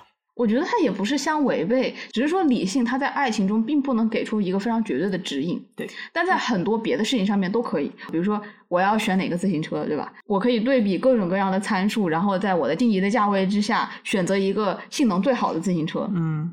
在很多事情上面也是这样子的，嗯，哎，但是在找伴侣啊这件事情上面，你就不能够用理性去完全做出决策。就像我们之前有一期讲过嘛，你要做出那个信仰之跃，嗯，因为你现在所面临的这个选择已经超越了理性所能够帮助到你的范畴了。嗯就是说，其实这个理性的思考已经超过了我们个大脑 CPU 的负载了。就像我们一开始说，嗯。这个约会软件其实就尝试把我们的感情在量化，不管是刚刚说身高啊、工作啊、教育背景，或者是吸烟喝酒的东西。但即使这些都列出来以后，我们还是不能用它来判断出一个让我们有自信的一个选择来。嗯嗯，对。我们之前也一直说，我们非常反对那种。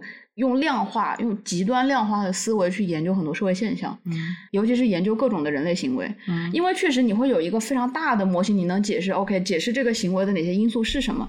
但是你通过这些因素之后，你还是不能够彻底的去解释这个人为什么会做某件事情。对，他有很多具体的个人的、跟环境相决定的、跟他的成长的历史所经历所相关的，对各种各样的因素。所以，当你用几个量化的指标，你说，哎，我这个回归得到的这个解释程度是多少多少，你。来解释这件事情的时候，我觉得这是对人性的一种巨大的藐视。嗯，我觉得很多时候理性或者是你那些标准，如果它都符合你的预期的话，可能会帮你找到一个蛮好的搭子的，就是过得去，能过生活。对，但是就是如果说你靠这个去说我要找到一个嗯完全符合我的心意的，就是完全让我对爱情有幻想，能够给我带来浪漫的感觉的人的话，其实是不太符合实际的。我感觉，嗯，我觉得就回到那个思想实验，就比如说你可以。用自己的方式吧，你列举出你所期待这个伴侣所做的一切事情，他可以给你个巨大的问卷，就是在这个场景之下，然后你回答几个问题，你希望伴侣怎么做？然后在做家务这件事情上面给你几个问题，你希望伴侣怎么做？然后你集中了这所有的数据之后，给你去创造一个这样的人啊，你能保证他就是你最喜欢的那个人吗？那当然不能保证，这就是我们最常发现的一个问题，就这个人他好像什么都好，但就是不对。对，其实我想说的就是。喜欢一个人，你可能不是喜欢他这个人的这些特质，而是喜欢跟他的这个关系。嗯，我觉得是这个样子的。对对，麦麦刚才说的那种竞争心啊，其实也就标志着在不知不觉当中，你在约会软件当中偏离了自己的初心。嗯，你原本来这里，像我刚才说的，你是来建立一段感情的。你不是说我特别想要来这里挑一个最棒的人，或者你想要赢？对你就不是说我想要来赢得一个游戏，那结果就又变成了一个 qualification，就是说是某种资格的测验，然后胜者才有择偶权与被择偶权。啊，两个人最后还能聊得来，聊得合拍，就好像一种九死一生之后获得的珍宝。我就听麦麦说啊，在社交网络上约会，你在成为正式的交往对象之前，你有好些个阶段哦。你先是聊 天，然后呢，你跟这个聊天的人出去嘛，这是还不能算是一个就是正式的约会，只是说出来见见面。然后呢，是只和你这一个人聊天约会，这个呢，他们叫做 exclusive dating。就这个时候，我已经没有和别的人在聊天了，我已经过了我一开始那个寻觅期。就寻觅期，我会考察很多潜在的对象嘛。嗯。那如果我觉得，哎，我要和你进一步发展，我要和你单独的约会的时候，那就进入了这个 exclusive dating。嗯。不会去了解新的人了，也可能会断掉已有的这个约会关系。但这还不意味着你们就成为了交往对象哦。我也是开了眼了，是吧？你谈个恋爱也太难了吧。我就是想说，不仅要把人量化，还要把关系量化。对，你现在开始量化，你到了哪一个阶段了？对对。我们现在是在聊天呢，还是在就是 exclusive dating 呢？是的。还是说我们现在已经是男女朋友了，对吧？然后男女朋友之后还要分我们是哪种男女朋友啊？我们是那种呃平时还是很做作的在一起的，还是我们是可以就是在对方面前随意的屎尿屁的那种？对，而且这个时候大家不知道我们是在哪个阶段，我没有一个进度条在我眼前，就说哦，我觉得我想跟他进入一段 exclusive 的感情，但是我又不确定对方有没有其他人在进入 exclusive，或者他想不想跟我进入这段稳定的关系，嗯，就是又耗了很多的精力和心力在里面，嗯，哦，我觉得真的太辛苦了，就是有一种闯关模式，对吧？离到结婚也不知道到哪里了，当然也不排除有些关系的终点它并不是结婚，它并不是进入这种社会体制下。的一种婚姻关系，但是就是说，你们两个对这个关系所在的地方的定位，也是有很多的摩擦和不确定性的。对对对，就像我和小吴，你不是，你不喜欢女人，你不要忘记了。不，我只是就是我们现在还是可以，就是非常明确的说嘛，我们现在是比较好的朋友啊。对，是啊，然后这又延伸到了我们一开始提出的。亲密关系的困境嘛，就是你有太多的选择，关系中有那么多的选择，你选择的人又有那么多。但事实上，我们和现实中认识的人，你不会有那么多候选项，对吧？你没有说我同时在寻觅期寻觅好几个人，你们相遇也好，你们在一起也好，它就是一个顺其自然的过程，没有那么多的呃竞争和比较，也让人更容易对现有的这段缘分感到满足。对，小吴刚刚提到的，其实涉及了一个出现在我们生活方方面面的一个问题。就是人在面临选择的时候的解决方式和选择标准。我们在面临选择的时候会有两种人嘛，一种叫 satisfier 满足者和 maximizer 就寻找最优者。这两种人最大的一个区别就是他们是否想要最优解。嗯，就是 satisfier 满足者呢有个很明确的标准，他们不会去看每一个选项，他们设置好一个明确的标准以后呢，一旦出现一个符合他们这些标准的选项出现，他们就会立即停止寻找。呃，maximizer 呢，就是寻找最优者，他想尽可能的看到所有的选项，找出到一个最优。嗯，但因为这个样子呢，选择太多，不知道什么时候能停下来。嗯，再一个就是我们选择的标准嘛。其实，当选择项标准越多的时候，你计算评估的内容就要越多。就算你好不容易选出来一个人，对方可能还没有计算出来，然后或者是对方最优解不是你，天我在睡觉哭了，又很悲剧了。没有，但是我想说的一点就是，如果你在现实生活中遇到一个人，你根本就不会以我要找一个最优者的心态来面对这个问题。嗯，因为你根本就没有那么多选项可以让你去选出最优。我就是你就是这个人，搭着凉棚也找不到。所以说，人是否会形成这个最优者的心？心态其实它还是一个消费主义的问题，就我要有选择，我才能去寻找最优，对吧？对。如果我就没有当众是一个选择题来做的话，就不存在这个想法。就是我对我现在这个关系是不是满意？我如果我满意的话，我就会愿意和这个人过下去。嗯，我记得 Match.com 就是 Match 集团的首席科学顾问 Helen Fisher，呃，在说到现在这个网上约会软件的时候，他就说科技给恋爱带来的最大的弊端就是太多的选择。嗯，人们必然会陷入一种 cognitive overload，叫做认知过载啊。就是说，当人们面对过多的信息、过多的选择的时候，哎，你自然你 CPU 就无法好好处理一个关系，这是一个非常自然的现象。也就是说，面对过多的潜在对象的时候，你的认知能力和情感能力都是直线下降的，无论是你的道德感还是行动力，都会受到负面的影响。直接结果就是你根本就不知道要怎么样处理这些刚刚建立起来的关系。嗯，那人在不知道怎么办才好的时候，就会不经思考的做出选择，做出一些行为。哎，你说的这个，我又想到了，还是一个他初心和资本的博弈。嗯，因为刚刚也说了，这个 Coffee and Bagel，他一天只给你看十个人，对吧？他相当于是。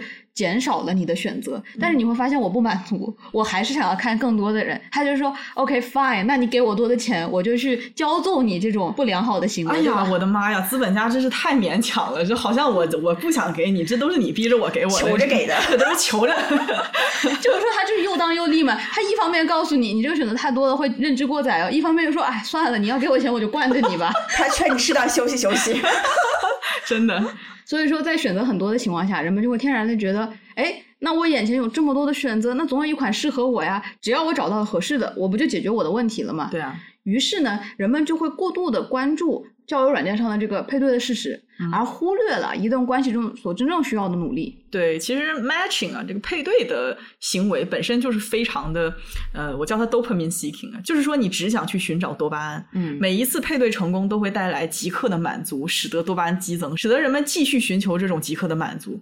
在这里我说的是广义的配对。啊，那狭义的配对指的就是约会软件里面你喜欢的人也恰巧喜欢你，哎，然后之后你收到了这么一个配对的信号。而广义的配对指的就是那个符合你标准的人，他有的和你想要的，你有的和他想要的这个匹配。所以说，匹配的过程其实也延伸到了你们后续的沟通当中，或者说配对检查这个人合拍不合拍成了一种目的。嗯，那在多巴胺的作用下，人们渴望这种 cheap reward，就是一种即刻的、非常低成本的爽感。比如说一场快速的约会，或者像麦麦说的，在竞争当中获得一次胜利，或者说对方给你发了消息，先对你袒露自己的需求。同时，人们也不再去关注更加延迟满足的，也就是真正跟一个人去建立有意义的关系，嗯的这个过程。说白了，就是你跟另外一个人配对成功了，他确实会有一种爽感。那是肯定的嘛。啊，我们前面也说了，就你感觉到自己被认可了，被别人喜欢了，而且恰巧还是你表现出好感的人，你就下意识的会觉得，哎，一段好玩的关系要开始了，我就开始兴奋了。通过聊下来，我会想起来，比如说我一天匹配到了五个人。但是我又真的没有那么多时间和带宽去同时跟这五个人聊天，那我肯定在这五个人里面又优先选择我更喜欢的那个人，然后没有被匹配的另外四个人就会被 ghost 出现了。对。然后当我发现我跟第一个人不行的时候，我再回来找另外四个人，他们就是现在又有一种词叫做诈尸。我的天呐。嗯，刚刚老于说的那些，其实就是游戏里面另外的一个很关键的点，就是及时反馈是让人上瘾的一个核心机制。甚至用户能更投入进这场游戏里面，所以游戏设计师呢，经常会在这种游戏里面设计出这种类似于助推器的游戏元素，让用户来获得一些快感。就还是举超级玛丽的例子吧，比如说我们在吃到蘑菇以后，就会有一些特殊的魔法和变强变大，但它是短暂的。正是因为这种短暂的，其实是给人了更多的一种振奋感和期望完成目标的一个动力。这也是为什么各个约会软件在当两个人 match 成功以后，会有这种很夸张的特效，就是两个人的头像碰撞在一起，碰撞出一颗大大的爱心。我的天呐，做任务上瘾了是不是？但我是真的是从上瘾到现在有一种麻木感了，已经。甚至我现在看到有一个新的 match，会有这种负担，就说啊，天呐，怎么又来任务了？我会想说，我要跟这个人又要从头聊起，然后聊一切我的 MBTI，我读什么专业、什么学校的，然后我为什么要来加拿大？什么竟然还有这样一个问题？我觉得我真的要建一个谷歌档案，把我这些都可以 copy paste 出来，做一个麦麦一零一手册，你先阅读好吧。包括我现在跟你们聊这些的时候，我就已经开始觉得心累了，就是一种创伤后遗症。然后其实这样你会发现更能遇到有趣的人吧，来来回回好像还是那些答案，觉得每个人好像也没有什么不同，就感觉是缺少真的是有灵魂的人。或者其实对方是有趣的，但是就只到这一步。像大家刚刚说的，我们都有一道心理防线嘛。这么短的时间，一两次对话，而且还是在大家都是啊拘谨和礼貌都在的时候，很难发现对方身上有趣的这个部分。或者是我们在发现他们之前就已经停在了这一步，觉得哦，这个人这么回答，好无聊。哎，一个 red flag 贴上身。这样说，那我再看看下一个吧。我还发现一个很深刻的感受，就是像老师在教同一门课。一个年级好几个班在教，每年教一遍，真的是非常痛苦一件事情。真是感恩老师，真的我都无法想象，就是有一些人他比如说教书十年了，然后每年都在重复同样的事情，就很厉害，挺可怕的。我很理解这一点啊，就是我把自己又要重新介绍一遍，我要把我身边的人再重新介绍一遍，我要把我的生活习惯再介绍一遍，这真的是一种莫大的负担。没有这个耐心，很多时候。对，所以对于 I 人来说，我们就是。渴望配对，但是不想见面，也不想聊天，这是一个不可能完成的任务。对啊。而且麦麦也说过啊，matching 的配对呢，并不是停止在你们配上的这一刻，那只不过是爱之初考核，对吧？之后你们说的每一句话，你们见面后的表情举止，那都是评判你们是否能够配上对的审核的一环。那每一轮都是考验，每一轮都会刷掉人。嗯，现在刷人的方法真的也都很荒谬，很多都是像刚刚说的，在网络社交媒体引导下的一个标准，而不是我们自己真的是基于自己的情况独立思考后的标准，真的很容易被扣帽子。而且这种标准很容易助长我们自我的膨胀，不接受对方作为一个完整的人的存在。比如说，我希望对方做某件事情，对方表达了自己其实并不想做，就可能就被扣一个边界感强的帽子；或者是对方只是表达了他希望我做什么的事情，但我不想做，对方就很容易被我扣上一个 PUA 的帽子。其实真的打标签是一个非常急躁的行为，嗯，因为你不想进入更深入的了解，也许就是为了省时间，你知道吗？你有这么多人你要考察，那你就赶紧给人下一个标签，不满意就下一个。看到一个行为打一个标签，这样是的，嗯，对啊，所以就是 stage 很多啊，跟面试一样，一面二面的。人家面试最多也就五面吧，你看看你这从那个匹配，这就是早就过一面了，然后好多轮呢，对，好几轮，你这后面聊天儿、语音、视频、吃饭，这这这那那的，哎，你说这要命。能不有孤独终老的焦虑吗？我就想到这个约会还细分呢，是在外面吃饭的关系 Oh 还是带回家吃饭的关系？是带回家吃饭的关系，还是在家过夜的关系？太太让人紧张了。那咱们就是说啊，你这个面试肯定是有技巧的，嗯你和人家匹配上也是有技巧的。嗯但爱情它不是一个技巧的问题，它就是真心碰真心嘛。嗯我们就说啊，这个约会软件它会教育用户啊，帮助你形成更好的速配技巧、约会技巧，它却不会帮助你成为一个真正会爱的人。对，因为正是在这种 dating 文化下，我们其实不停在重复，呃，在约会软件里面的所有的这些 stage，比如说从一开始的破冰聊天儿到第一次约会、第二次约会，其实我们没有真正的学习如何进入一段感情和真正的了解对方，嗯总以为我约会多了就是很有感情经验、很会爱人，或者是很有爱人的能力了。嗯，同理说，比如我们现在很提倡，我们应该集中在提升自己，好像我们提升自己了，自己状态好了，我们就能随时做好去爱人和被爱的准备。真的不是这个样子的，嗯真的是我们要在感情里面练习学会的东西。我们要学会向对方如何袒露自己脆弱的部分，学习如何去接纳对方脆弱的部分。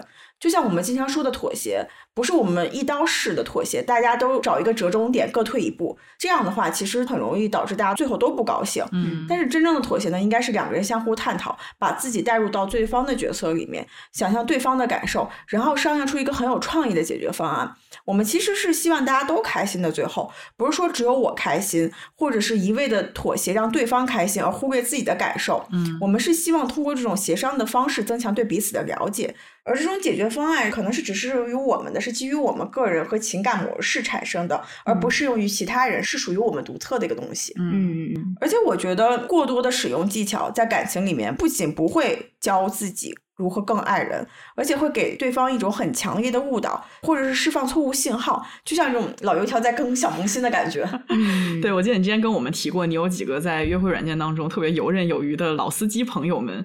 你之前说 ghosting 啊、什么 double text 之类的，都是从他们那里学来的嘛？这个就会让我去想，在约会软件上面的经历究竟能够让人收获什么东西呢？嗯将人们训练成什么样的专家？你待久了，真的就会成为爱情大师吗？然后后来我想明白了，其实你能学到的就是能够衡量一个人跟你够不够匹配，能不能达到你期望的标准。混得越久，越知道一个好的形象、好的标准是什么。那坏的标准或者叫做 red flag 这个红旗到底是什么东西？大家都知道，在约会软件上面有一个趋势，就是人会变得越来越挑剔、越来越严格，选人的标准会越来越高，就是因为人们了解到了更多好的标准而且可以挑选的人也越来越多了啊。对对，所以它就更加的滋长了你那种挑剔的心态。对你觉得总有一个适合我吗？你会这样想。对一方面是我们刚才所讨论的评估的 one，就是你的那个真命天女或者天子的方式变得更加多样化了啊。除了基本信息，除了出身背景、性格爱好，现在还有像麦麦刚才说的，呃，两个谎言一个真实等等等等各种各样的花样。那另外一方面是，哪怕到了沟通见面的环节，依然是在考核这个人是否符合自己的标准和期待。嗯就比如说啊、你回复消息慢了，你就踩雷了；他不会做饭，呃，家务能力差，动手能力差，又踩雷了。他跟他妈妈关系很好，可能是个妈宝，那肯定是踩雷了嘛。那我的观点是这样，他不能苟同，或者说我说了叉叉叉，他回复了叉叉叉，那就是依然是在踩雷，就到处在踩雷。我觉得你这几个雷点在描述他。没有没有没有没有没有特指某个人，我只是普遍的攻击。怎么了？我是妈宝呀？怎么回事啊？小吴确实有这些特质，可能是我的潜意识影响了我。嗯，我觉得啊，学到了很多雷点是真的，但是确实没有学到什么相处之道。哎，是的，反正就是说，刚才这些雷点有很多是来自我身上的。但是我觉得我依然是一个还挺不错的伴侣呢。嗯，对，谁还没几个雷点呢？对吧？对啊。而且我很不喜欢雷点这个说法，说的就好像一接近就会爆炸一样，有没有那么可怕。真的，它没有这么可怕。就我觉得有些东西，我就觉得底线这个东西，你确实是要避而远之的。像什么人品有问题，或者是原生家庭非常的恶劣。或者说这个人有严重的精神问题，对吧？我觉得这算得上是雷点了，这肯定是不能碰的，一碰那肯定杀身之祸都有可能存在，对啊，对吧？但是还有一些，我觉得他就是人身上的缺陷，一些不好的小习惯，他还不足以让一个人被冠以无法交往的标签。嗯啊，况且人都是有很强的可塑性的嘛，人可以改变。不应该被定死在雷点的标签上，对啊，就好像这个人他被诊断得了癌症一样，他就该死。对啊，就尤其是现在这种社交媒体上面教你这种恋爱小技巧的就很多，然后教你怎么识别雷点，真的不能看，越看越多。你本来没觉得他是个雷点，对啊，觉得那些博主越说越有道理。真的，人们真的要清楚自己要什么。然后，因为很多东西可能对于他是个雷点，但对于你可能就不是呢。你不能一竿子打死，觉得这个东西就是所有人的雷点嘛？啊，还是要看着自己的这个需求和性格来定嘛。而且还有一个很荒谬的点，就是大家为了隐藏自己的这些雷点，去编造一个虚假的故事和人设。这又是什么招数呀？有一段故事即将抵达现场。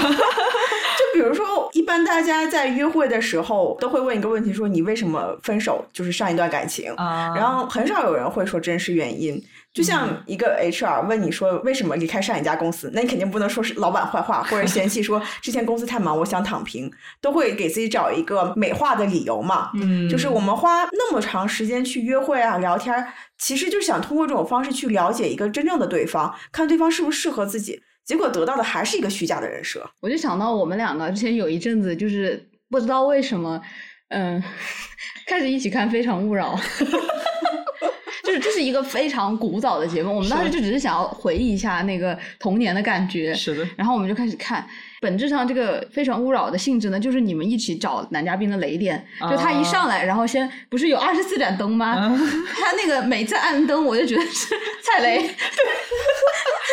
对他第二个环节是男嘉宾播放一个关于自己的一个影片。通常来讲啊，在这个影片的过程当中，就是会从二十四盏灯掉到大概五盏灯以下。就是你也不知道莫名其妙哪句话，它就成为了雷点。就有时候我们自己都没有办法区分。然后还有那种很离谱的，就是灯还没灭完嘛，但是你到最后你可能就必须得只剩下两三盏了，然后就开始问问题。然后问问题呢，这个男嘉宾的回答他就不是那么的满意嘛，不是那么的满意呢，他就会把灯灭了。就其实他这个时候审核的已经不是这个人了，而是这个人语言沟通的艺术。就是你这个问题回答的怎么样？你要回答问题不称心不如意了，灭灯了啊。比如说什么呃，如果我不想跟你妈一起旅游的话，你要怎么办？然后这个时候基本上这个问题问出来，我就知道 OK，一定会被灭灯。对，他就一定会踩到有一些人雷点。对，但其实就很没有必要。就比如说他刚刚说的，你到了最后你考核的并不是这个人，而是他回答问题的水平。嗯，而且呢，人们也是上有对策下有政策嘛。针对了这个问题，他可能是一个雷点了。那么很多人他就开始学习了，我如何就是让别人不去感觉到这是一个雷点。对，就是说。避雷的人，他同时也在面对那些更擅长隐藏自己雷点的人。嗯，那到最后他又变成了一种心理战，一种游戏了。所以现在很多那种中介机构教你刷题面试怎么找工作吗？啊，也有人教你怎么谈恋爱，是不是一个性质的吗？对呀，你怎么样获得男生女生的芳心这样的？之前看到一句话就很有感触，说相爱的两人其实是相互治疗对方的精神疾病。嗯，其实我们每个人都有自己的一些情感负担吧，嗯，但那个负担其实也是我们的一部分，或者是说那些负担形成了我们现在的我们，嗯嗯，就我们带给对方的负担，让这段关系变得特别，对我们带给对方的负担是关系的一部分，嗯。嗯，亲密关系可能有时候就注定要我们为对方的，比如说童年往事或者情感经历而买单。可能也不是说严重到买单，而是说你要去看到那些部分，然后你必须要付出一些时间和精力去处理这些东西。你不一定就是说我要帮他做什么，我要给他做什么东西，呃，而是你要去看到，你要去花时间处理。其实说到底，还是我们没有把对方当成一个具体的人来对待。比如说，对方其实什么都好，但他可能就是因为曾经有过被劈腿的经历，导致他现在有种不安全感和焦虑感在，那就需要我们给他到更多的安全感。有些人就会觉得这些行为就都是雷点，就开始停止交往。但是从来没有人耐心下来去理解和问对方为什么会是这个样子的。嗯我们在为自己可以识别雷点和及时止损沾沾自喜的时候，却没有及时的反过来问我们自己是否真的拥有爱人的能力呢？嗯，所以我觉得，如果要真的发展出深度的关系啊，第一步就要放弃这个 ghosting 了。不仅仅是你就是表面意思上的这个行为啊，就是说，哎，我不会再那么一声不吭的就从一个关系中切断了，嗯而是说更深层次的你一个心态的问题。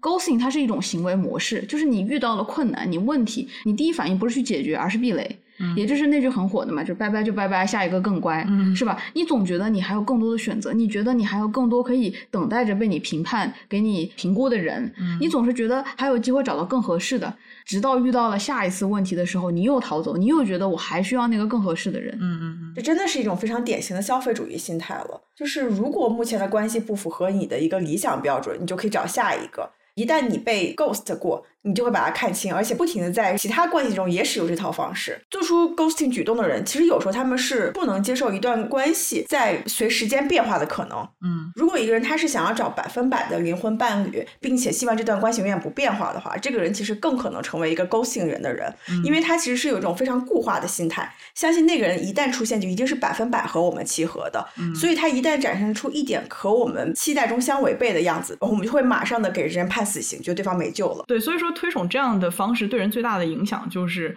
鼓励大家把爱情和标准、把亲密关系和匹配程度关联在一起。它真正教会用户怎么去爱一个人了吗？其实完全没有啊。嗯那百分之八十的 Tinder 用户所追求的有意义的亲密关系，去获得这个的技巧，更多是在跟人深度交往的过程当中学到的。那你只是做 matching，只是做这个匹配，或者考验别人跟自己配对不配对，对建立亲密关系其实提供不了什么有建设性的帮助。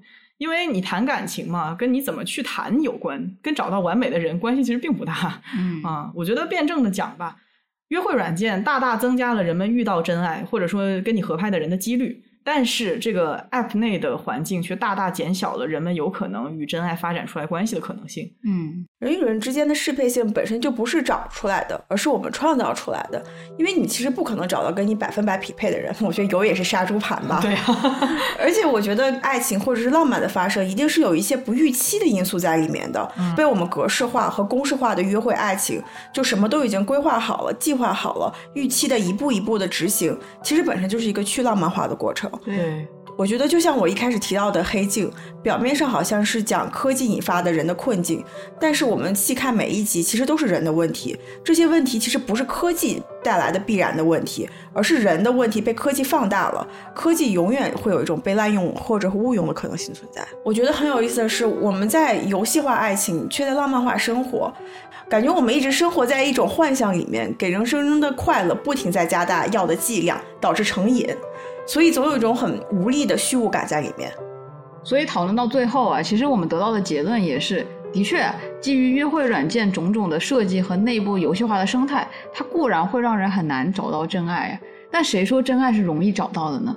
你无论是通过任何的方式，你都会遇到在寻找真爱的路上的种种挑战。嗯我们也可以说，约会软件啊，它就像是资本主义，它会用一系列的意识形态和奖惩分明的机制影响你的行为，扭曲你的想法，异化你的人性，这些都是资本主义抛给人的很多诱惑。